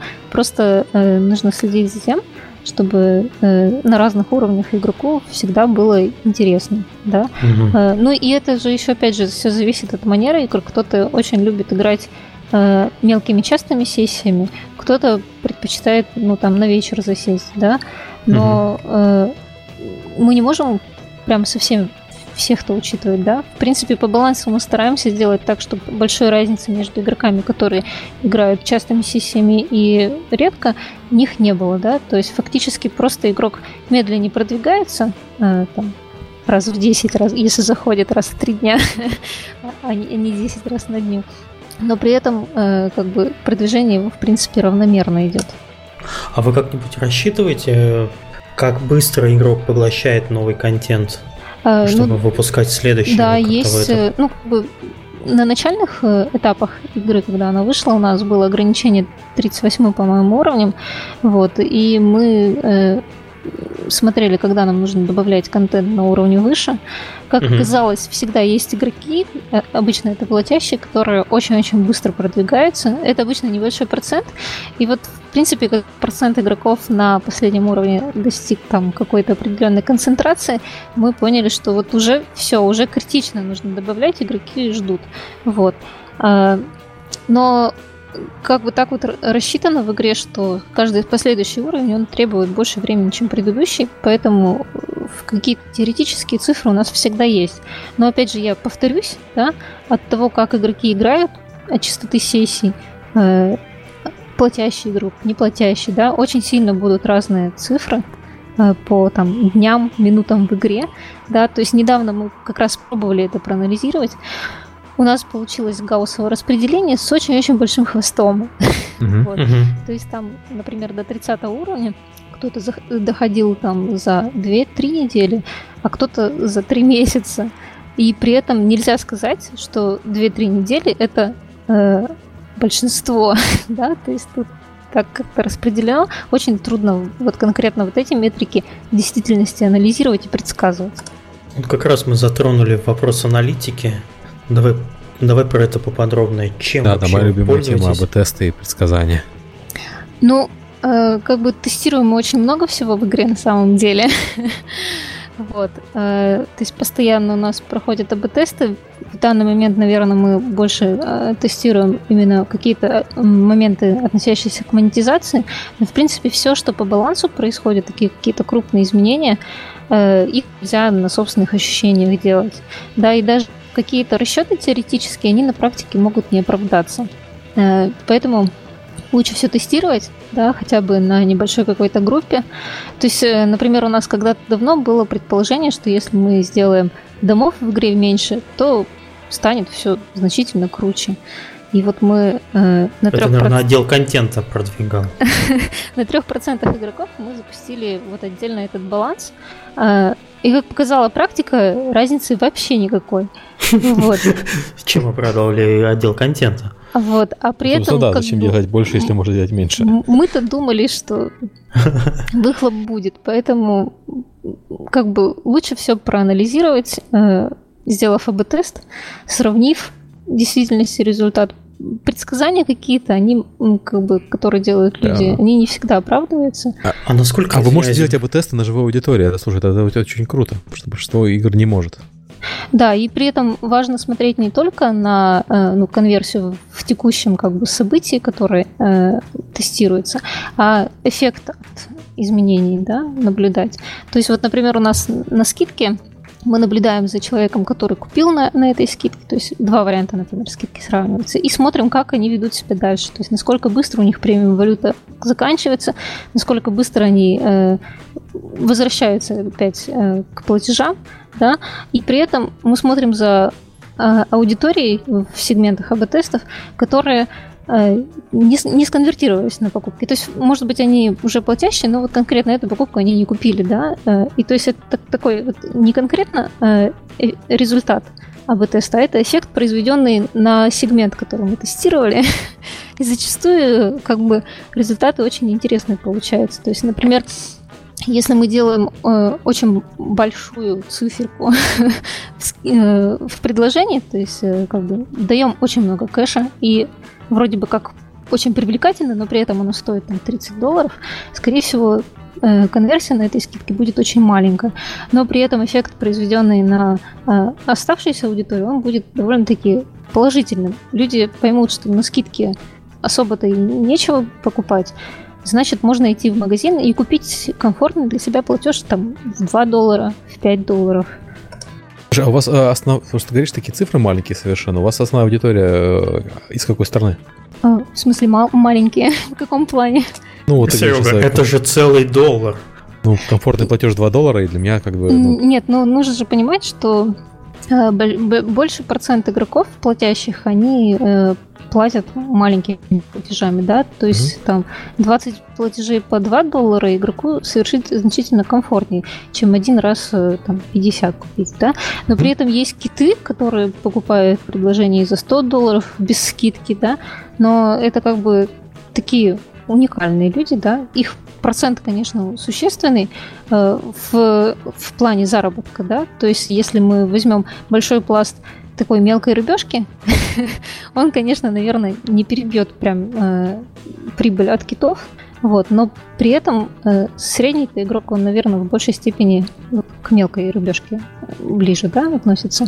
Ну и вообще, на самом деле, у нас абсолютно э, разные предложения и механики подачи э, для разных сегментах вот, по платежеспособности игроков. То есть мы сейчас как раз активно э, тестируем скидку, да, я повторюсь. Вот, и э, первое, на что мы смотрели, это суммарный платеж игрока, да. Второе, на что мы смотрим, это э, комфортный его платеж, да. И также количество премиум валюты, которое игрок тратит э, за определенное время и пытаемся дать предложение, которое как бы даст игроку кэша меньше, ну, премиум валюты меньше, чем э, он может потратить как бы между скидками, да, чтобы ему хотелось еще купить, да, чтобы он не жил от скидки до скидки, а вот я углубилась в АБ-тесты, в конкретно то, что у нас, наверное, сейчас происходит, поэтому извиняюсь, отвлекать. Нет, это на самом деле очень интересно. А ты можешь сказать еще про предсказание ухода? Это да, интересная вот. тема, мало освещается. Все-таки аналитик включился. Ну, предсказание ухода просто там... Вторая моя любимая тема после АБ-тестов. Ага, ну вот мы сейчас э, довольно-таки давно пытаемся как бы э, эту тему развивать, э, но результаты пока, наверное, не, не сверхъестественные, да, то есть э, есть обучаемая система, созданная аналитиками, которая анализирует э, очень-очень много параметров. То есть тут, тут даже нельзя сказать, что конкретно вот по э, какому-то событию мы можем сказать, что игрок, скорее всего, скоро уйдет. Вот, но... Э... Ты еще, кстати, скажи, почему важно знать, что человек, чтобы выделить аудиторию, которая потенциально может скоро уйти, этот хороший сигнал к тому, чтобы что-то сделать персональное для этого человека, чтобы он все-таки не уходил. Потому что если человек уйдет, мы с трудом его будем возвращать, это уже там дальше дальше это мы будем обсуждать, как его возвращать. Да, конечно. Ну, тут я хотела это сказать чуть позже, но вот суть в том, что мы э, выделяем группу людей, ну, фактически этой системы, э, которая с вероятностью 70-80% уйдет из игры там в ближайшую неделю-две. И... А что на это показывает? То есть, что, какие первые сигналы, например, у вас? Ну, вот я объясняю, что это очень сложная система, которая учитывает очень много параметров. Э, Наверное, основной какой-то из них это э, частота сессии, которая, например, может падать. Но в то же время, mm-hmm, если игроку okay. это свойственно, то это не будет показателем, да. Э, Но вы все равно можете его записать в эту группу и да, может попасть. То есть вот мы как раз работаем над тем, чтобы увеличить э, процент правильного попадания. Сейчас это где-то 70-80%. Вот. И таким игрокам... Это уже много. Мы уже прекрасно. даем э, подарок в игре, да, э, который уже, э, ну, как бы он не фиксированный, этот подарок фактически, да, он э, смотрится по э, ситуации в конкретном городе игрока, с чем у него есть проблемы, то есть там фабрика не построена пятый уровень, а продукты в заказах есть э, из этой фабрики, он просто не может играть, да, ему тяжело, то мы ему дадим конкретно на эту фабрику монет, э, конкретно на это здание там материалов. То есть, фак... кредит, извините. Фактически, как бы мы анализируем, если у игрока э, проблемы которые могли повлиять на его желание отвалиться. Вот. Э, и уже внутри игры пытаемся ему что-то дать, чтобы поддержать. Э, но вот как бы чего-то феноменального не произошло.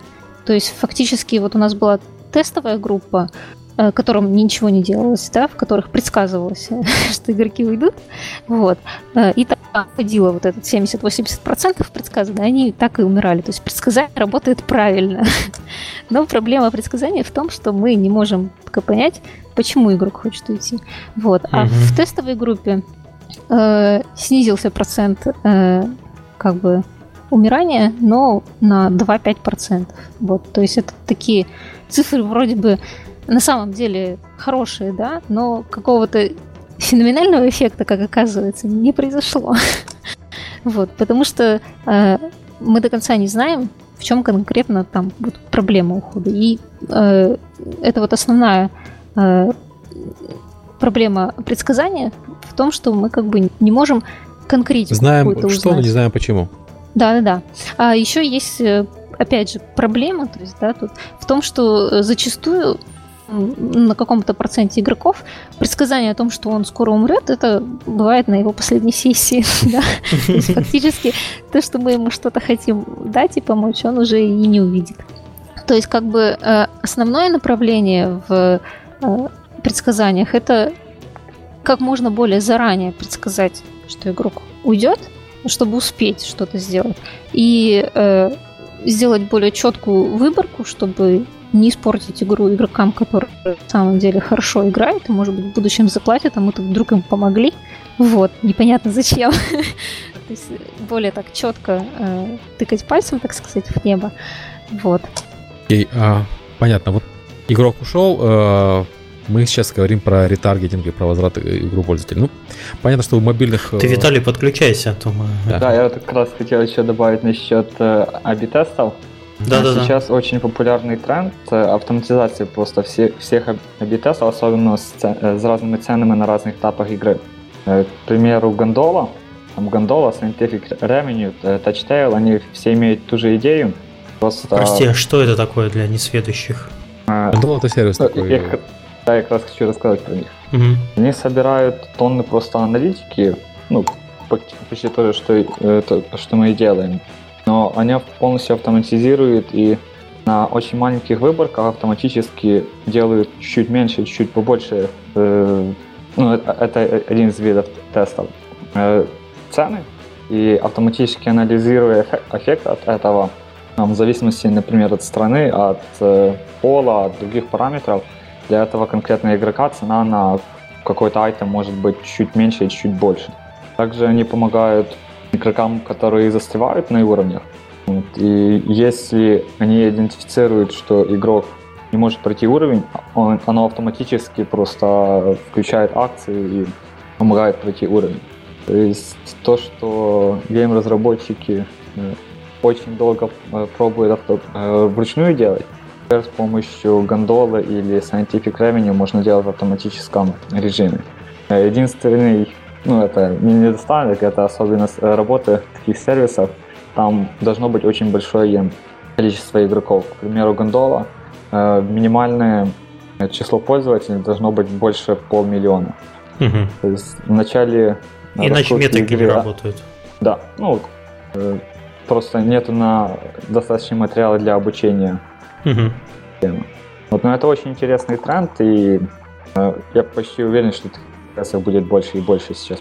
Тот же Google с, э, с последним обновлением Google Play Games, у них тоже э, что-то появилось на предсказание ухода игроков и предсказание платежей игроков. Окей. Okay. Uh, давайте поговорим про ретаргетинг и про возвращение. Я, основные инструменты у мобильных игр отличаются от браузерных и PC игр, но там email, в принципе, есть у, у многих. Email клиентов есть у многих компаний, если они не мобильные. Вместо там сообщений в, на устройстве можно слать email. Правильно я понимаю? Ну, для мобильных устройств, устройств, наверное, если не рассматривать маркетинг, да, то основное, э, основной способ вернуть игрока, когда он ушел, это нотификация, да. То есть э, нотификации какие-то... Ушел, но может... не удалил приложение важная разница. Ну да, да, да, пока не удалил приложение, конечно, да. Вот, но есть э, нотификации, которые направлены на сообщение о каких-то событиях, которые произ... произошли в игре, и они скорее направлены не на возвращение игрока, а, ну, в какой-то долгосрочной перспективе, то есть если он там один-два дня не был, да, а, а, то есть а, поддержку его осведомленности, что произошло в игре, там коровы готовы, здание достроилось и так далее, да. На возвращение уже направлены скорее нотификация, э, как бы по, после некоторого отсутствия игрока в игре, когда, в принципе, уже все реальные э, тайминги в игре завершились, по нему уже все нотификации получили и так и не зашли, да. Э, то есть, если тут смотреть, то лучше, наверное, работают нотификации, э, которые игроку э, говорят о том, какие у него есть возможности в игре, да, то есть не мы соскучились, там, горожане тебя ждут и так далее, это, наверное, уже не работает, да. А вот если сказать о реальных каких-то вещах, то есть на рынке появился материал за монеты, да, когда, в принципе, в игре его можно купить только за премиум валюту, либо заработать трудами, да, а тут какой-то mm. такой э, лакомый кусочек, ради которого вроде бы и можно зайти. Или там в шахте вас ждет сокровищница, осталось э, откопать совсем чуть-чуть. Да? То есть игрок заходит в игру, э, и у него э, есть какие-то действия, которые он сейчас может совершить, и получить что-то интересное о том, что ему сказали. То есть call to action работает. Да, э, вот. Э, при этом еще есть push-нотификации, да, которые очень хорошо работают, э, когда мы сообщаем об обновлениях, старте событий. Э, то есть возвращение игроков, которые даже очень-очень давно э, забросили игру, но так и не удалили, иконочка у них висит. Вот. Когда приходит сообщение о том, что у нас очень клевое событие, запустилась идея и прими участие, вот, то мы видим довольно-таки большой скачок DAO, который явно связан с возвращением в игру довольно-таки старых игроков, да, потому что новых тут скачка не было, а, а как бы прямая растущая по DAO, она вдруг стала с большим скачком. Вот. А еще забавный факт, наверное, только э, для ES он работает. Но mm-hmm. вот иконка, смена иконки в последнее время, она э, за счет того, что есть автообновление на iOS, да, она mm-hmm. стала работать довольно-таки интересно. То есть, если игрок не удаляет приложение, и у него висит иконка игры, э, то мы вот как раз наблюдали такой эффект, когда э, сменили иконку, там был персонаж овечка, у нас появился персонаж корова, то есть иконка, иконка стала абсолютно новой. И у нас э, был довольно-таки большой скачок на возвращение игроков э, до того, как мы разослали push-нотификацию о том, что у нас обновление вышло. Да? То есть фактически у них обновилась автоматически игра, они увидели новую иконку у себя на столе. Пошли посмотреть, что такое. я ж не видел, я в такое не играл. А они задерживаются надолго или понимают, что их обманули, что это та же самая игра? Почему обманули? Если обычно же иконка с обновлением выходит каким-то, да? А, окей. Да, там новый контент всегда. Э, есть газета, которая рассказывает о том, что новое появилось в игре, и я как бы думаю, что если игрок не удалил иконку, то ну, то есть игру с устройством, то, скорее всего, он в ней более или менее заинтересован. Вот. И да, может быть, игрок поиграет еще там две недели и опять уснет на какое-то время, но вернется еще раз, и, и так вот это работает, в принципе. Э, есть, mm-hmm. э, так сказать, циклы, когда почти все игровые компании выпускают обновления, там Новый год, э, День независимости и так далее.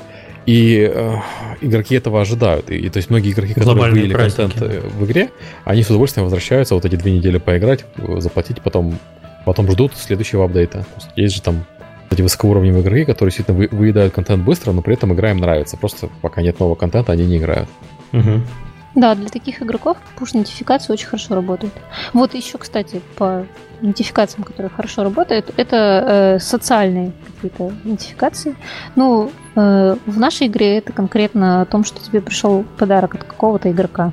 Э, не просто пришел подарок, а с конкретным никнеймом. Э, как минимум хочется зайти в игру и сделать ответный подарок, потому что, ну вот он же твой друг, и он что-то сделал для тебя, а ты тут сидишь и не играешь даже. Я тоже хотел добавить, что вот особенно в мультиплеер играх очень хорошо работают нотификации, когда твои друзья начинают играть. И если тебе об этом оповестить, это возвращает игроков э, назад. И давайте дальше. Э, у нас... Подожди, вот у нас как раз Виталий, у них же сервис по, э, по предоставлению новостей, если я правильно понял. Расскажи ну, вот на... в этой части поподробнее, как у вас работает именно возвратность вот этой с цифрами. Э, один из сервисов, э, что мы предоставляем, это Newsfeed. То есть uh-huh. там могут и сами игроки, и разработчики э, писать обновления. И это очень... В одних из первых наших интеграциях это был Razzle Adventure. И Activity Feed они просто добавили, чтобы оповещать о новых уровнях, о обновлениях игры. Но он очень хорошо сработает для получения фидбэка. И игроки просто нач- начали писать, этот уровень очень сложный, начали э, да, помогать друг другу пройти те или другие уровни. То есть начали создавать э, внутри э, наших ньюсфидов небольшие вики, как про- проходить уровни, там, что лучше купить, чтобы пройти этот уровень, и также там, э, показали разработчикам, как у них игра падала, если там нажать такое какие-то кнопочки. Я, видимо, не совсем правильно понял, как у тебя, как у вас Newsfeed работает. Это там пользователи могут создавать собственные новости? Да. Или в комментариях? И в комментариях, и собственные новости. Ну, то есть это все... А кто видит собственные новости? Э, то есть это в рамках игры? можно настраивать Э, это очень гибкая система. То есть, если разработчик хочет только сам постить новости, он mm-hmm. может создать только фид, где будут только новости игры. Можно создать фид, например, на клан, и там все, э, все игроки могут mm, просто как глобальный чат использовать его. Mm-hmm. И то есть вот, это, это то, что, то, что мы не ожидали сами, то, что наши инструменты начали использовать для как систему фидбэка. Ну, это как сделаешь что-нибудь, а, а игроки крауд, этим краудсорсингом такого тебе наворотят. Да, это точно. А с возвратностью как вот, э, какие цифры у вас есть по новостям? Э, по новостям? Или по другим частям сервиса? Э, есть интересные цифры насчет, как люди используют разные мессенджеры. Угу. Когда-то все использовали Facebook, и только Facebook Smart Invitation добавляли игры. Вот, э, по последним данным, что мы в, э, в конце года подбывали, более 54% игроков используют WhatsApp. Это тоже отбилось, потом, э, большинство наших клиентов было из э, Европы, из Штатов. Ну, mm-hmm. то, что 53% WhatsApp, 40% SMS, и, а Facebook там менее, менее 5%. То есть Фейсбуком для мессенджинга вообще никто не пользуется, получается, по вашим цифрам. Да. Так, такой соцсети вообще не существует для игроков. Ну, то есть не для, месс... не для мессенджинга, а для приглашения в игру. Угу. Вот это было очень интересно для нас. Вообще, кстати, интересно, вот, что вот в последнее время люди все больше для коммуникации, для собственных с друзьями, с коллегами перетекают из соцсетей именно в мессенджеры. Наверное, связано с этим трендом, что они уже привыкли, вот что у них там, не знаю, коллега, друг, жена, мама, папа, Там я с женой там в Viber переписываюсь, вот, и, и это работает. То есть я, скорее всего, отошлю нотификацию, потому что я точно знаю, что он ответит на это сообщение именно этим способом. Быстрее, а в Facebook я могу написать там, не знаю, я отвечаю в Facebook очень редко, редко пользуюсь, захожу там раз в день, даже если мне приходит нотификация на телефон, я там, а, потом когда-нибудь. Ну, тут еще надо отметить, что есть э, огромная куча народу, э, которые э, старшего поколения, особенно старшего и младшего, вот не среднего возраста, старшего и младшего, для которых мессенджеры и социальные сети это единственный способ коммуникации. То есть у него, может быть, есть электронная почта, в которую он заглядывает там раз в два года, mm-hmm. когда там работу меняет или еще что-нибудь. Но в основном они общаются в социальной сети или в мессенджере любимом. Mm-hmm. И другого способа до них достучаться, в принципе, там с помощью email рассылки. Окей. Okay. Мы как раз дошли вот до этого. А... До социальной составляющей, да, давайте Да, поговорим. до социальной составляющей. Маша? А, ну, мы стараемся, конечно, поддерживать а, наше комьюнити игровое, поэтому мы как бы со всех сторон заходим, да, у нас есть группа в Фейсбуке, там более миллиона подписчиков, э, там происходит такой основной кипиш, наверное, э, со стороны службы поддержки, постоянно проводятся какие-то конкурсы, связанные с игрой. ну, то есть э, игроков развлекают между апдейтами, плюс периодически подкидывают информацию о том, что будет в следующем апдейте.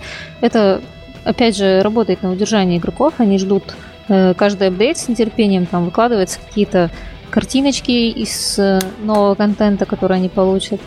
Э, вот. Э, и как бы это работает довольно-таки хорошо в плане того, что люди с соци- социальной точки зрения, с эмоциональной стороны, вот они очень объединяются, как бы, и э, таким игрокам значительно сложнее покинуть игру, потому что они покидают не только конкретно игру, а вот этот вот социум, в котором они уже как-то немножечко общаются, да.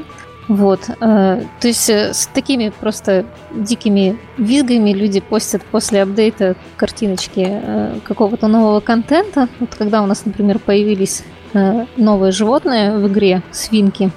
Это, конечно, очень такой странный факт, но игроки прислали скриншоты со своими свинками. Они везде одинаковые, но все говорили, посмотрите, какие у меня свинки. Они такие милые. О, классно, классно, я их так люблю. Вот. Мы, конечно, умилялись и думали, э, вот как бы, ну, да, на скриншотах они чуть в разных позах, потому что анимация на разных этапах.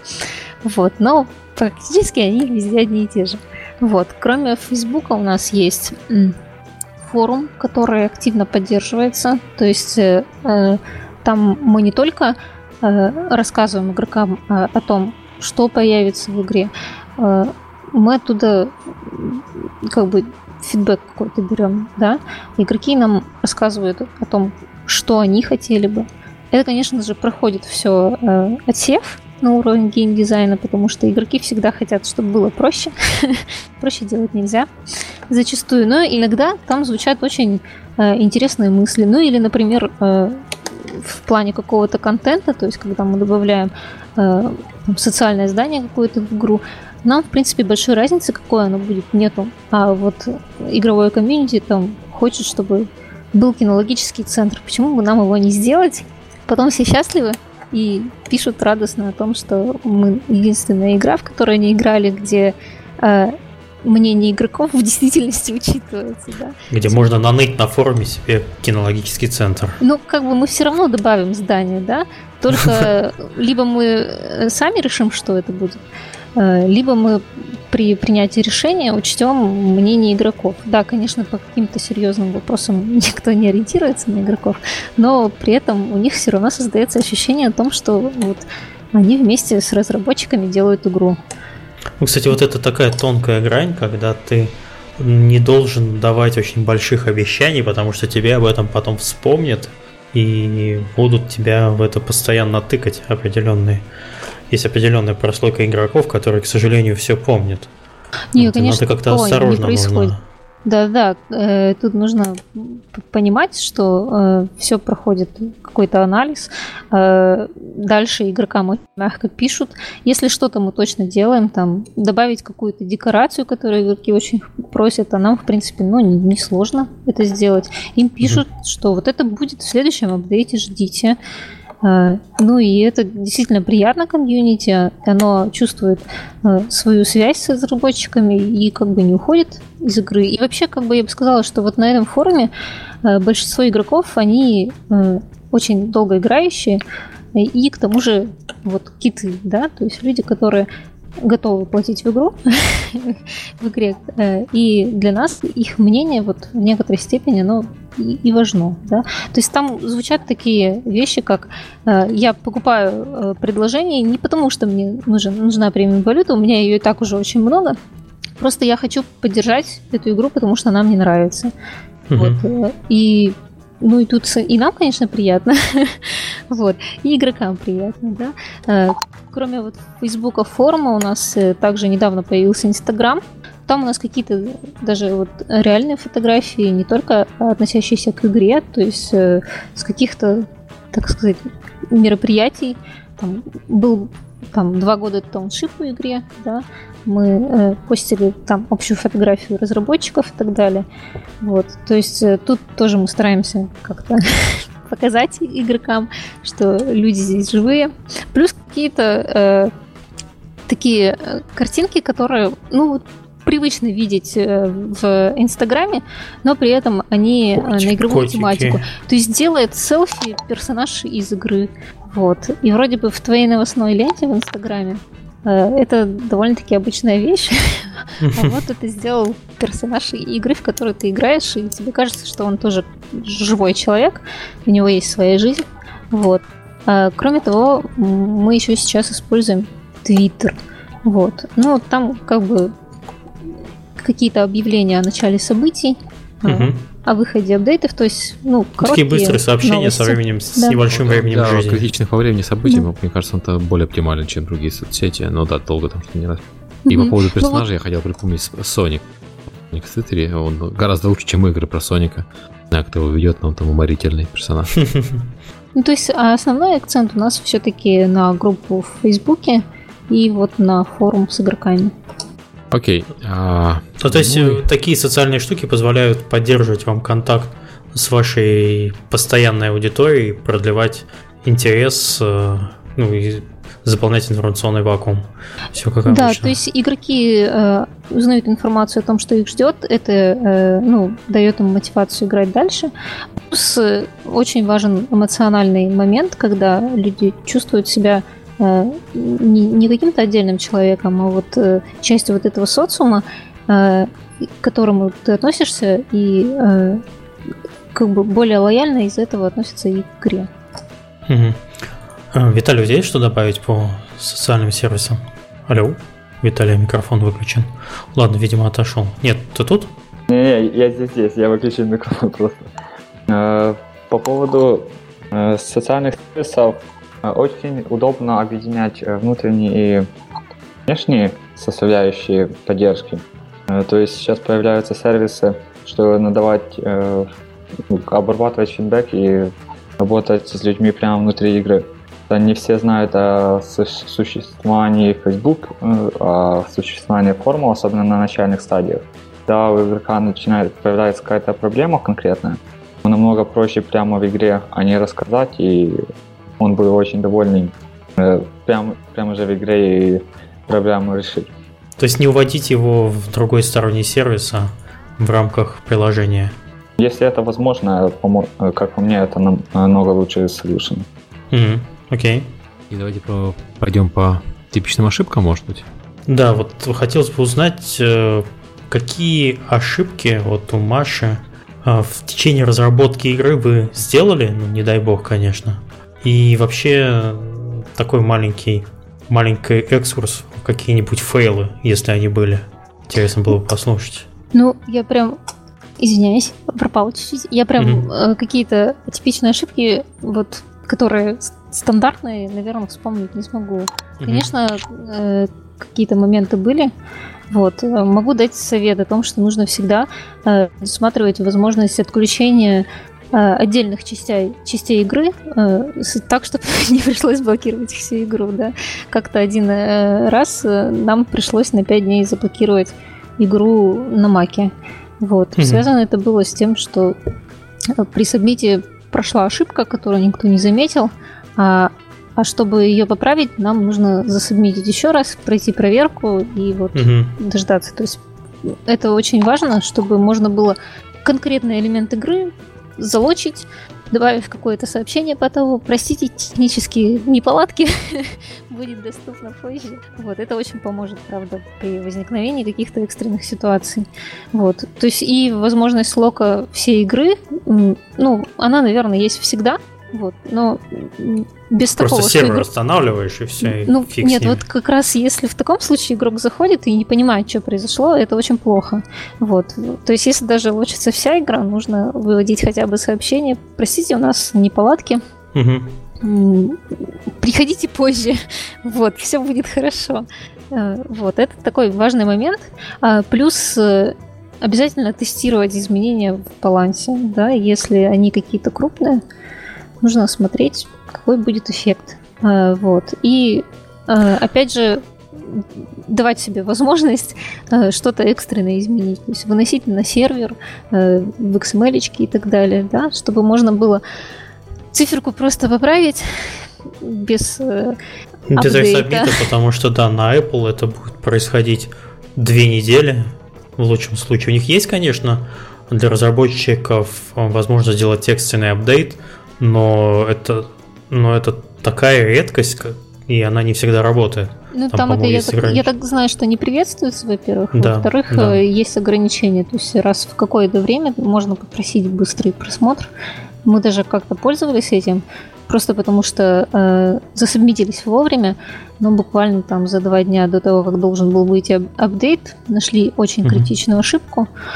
А так как э, апдейт был приурочен к празднику, и в принципе мы не могли просто запуститься позже на две недели, вот, то пришлось воспользоваться такой вещью. Удобно, конечно, но я думаю, что злоупотреблять таким нельзя. Вообще, при возможности контентные апдейты лучше всегда выводить в отдельные паки внутри системы, чтобы они скачивались даже без обновления приложений. То есть любая, любая вещь, которая не затрагивает логику приложения, желательно, чтобы доставлялась клиенту таким вот внутриигровым способом, потому что это позволит вам без переустановки клиента на всех там миллионах устройств в определенный день, без прохождения проверки, все это менять. Вы там ошиблись, там случайно вместо рыжей коровы нарисовали зеленую, она ушла, и все, всем это не нравится. Взяли, перерисовали, залили, люди перескачали маленький файл, у всех нормальная рыжая корова. Все хорошо. Что. Я так понимаю, вот э, совет в том, что при возможности вы выносите все на сервер и сделать э, выключение фичей без перезаливки клиента. С этим тоже нужно быть очень э, осторожно, особенно игра только-только должна выйти.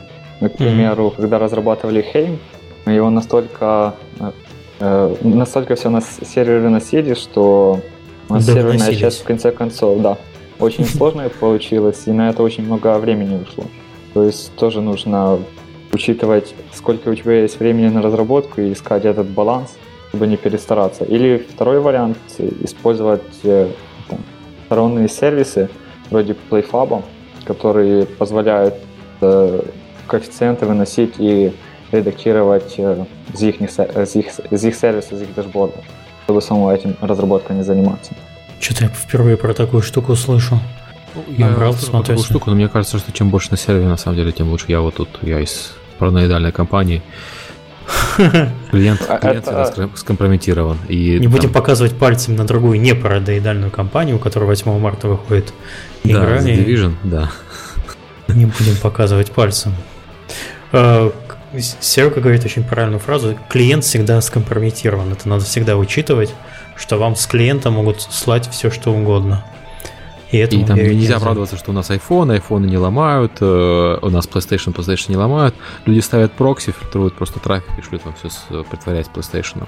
Все, Миша все может уже сказать про уровни парагонов Диабло, например, по этому поводу. Да, там плохо все очень. Не надо. Окей. То, что все валидации на сервере нужно делать, это, по-моему, все знают. Не, не валидация. Я, я просто сторонник того, чтобы не валидация делать, а если можно, то расчеты. Потому что вот э, вариант э, с Battlefield, э, у Battlefield 4 нет таких прямых айботов, аймботов, потому что там есть валидация. Ну там, условно говоря, есть имботы, которые позволяют тебе убить кого угодно, просто что тебе не- нельзя им пользоваться часто, иначе тебя банят как раз из-за валидации. Но читеры там есть. В Call of Duty то же самое, там они, они просто проводят валидацию, не расчет на сервере, и точно так же э, люди это, это дело все обходят. Всегда, когда у тебя валидация, а не расчет, у тебя есть риск. Ну да, да, есть. Это так. Так, ну если нечего больше добавить, мы уже приблизились на самом деле к нашему максимальному времени Да, подкаста. потихоньку давайте, если есть что-то еще прорезюмировать, давайте это прорезюмируем. А если нет, то давайте прощаться. Маша? Ну, я думаю, что очень много мы вопросов уже подняли. Вот. И, наверное, как раз пункт с типичными ошибками, наверное, можно считать таким финальным чертой. да. Я думаю, что как бы тут уже все сказано. Не совершайте ошибку, не идите разрабатывать игры. Найдите Нам- себе более наоборот, спокойную это, это профессию. очень увлекательно. Вот. Э, Зовем всех в нашу компанию, потому что делать игры действительно здорово. То есть я вот Черт, 6 не лет купились. работаю, и честно сказать, я плохо себе представляю, чем можно еще заниматься так, чтобы от работы действительно получать удовольствие. Да-да. Виталий? Окей. Ну, не забывайте добавлять социальную складовую и валидации на, сер- на сервере. И, ну, как по мне, на сайте игры нужно побольше сет-пати пользовать, чтобы побыстрее доб- доби- ну, дойти к маркету. Я Дальше в по результате, чуть-чуть, да. По чуть-чуть уже на свою инфраструктуру переходить, если в этом будет э, смысл. Я в течение беседы это очень часто ссылался на различные сервисы, прям на готовые решения. Этого часто очень не хватает э, многим компаниям, которые занимаются разработкой игр, потому что есть такой менталитет, а что там, мы это сами напишем. Вот, а я вот смотрю, у тебя э, уже мышление повернуто так, что ты ищешь сразу готовое решение, и, скорее всего, это решение кто-то предоставляет. Я вон тут вся вкладок на открывал в браузере по некоторым названиям, про которые даже не слышал. Вот, а у тебя очень много таких примеров. По-моему, это хорошо. Я просто вот как раз, когда мы писали этот Dragon's Fall, очень на этом погорели, когда все хотели свое иметь. Этого я к- очень осторожно к своим решениям отношусь. Окей. Так, ну, наверное, будем прощаться тогда. Спасибо гостям э, за тему. Спасибо Сергею за то, что он сейчас в свой выходной сидит с нами тут в течение Да, дня, вы- не а то, что мы как мы вечером. выходной у всех, ребят. Ну, сегодня, ну, в России сегодня был рабочий день для, для А. некоторых, вот. А, А тем более только я вечер. сегодня работала. Вот. А еще раз напоминаю, что следующий выпуск у нас, возможно, будет никогда. На следующей неделе, в смысле. Э, Мы его перенесем плюс-минус несколько дней. Следите за нашим твиттером. Тему, тему мы также объявим. Э, Это, наверное, все. Всем спасибо и пока. Спасибо. Пока, ребят.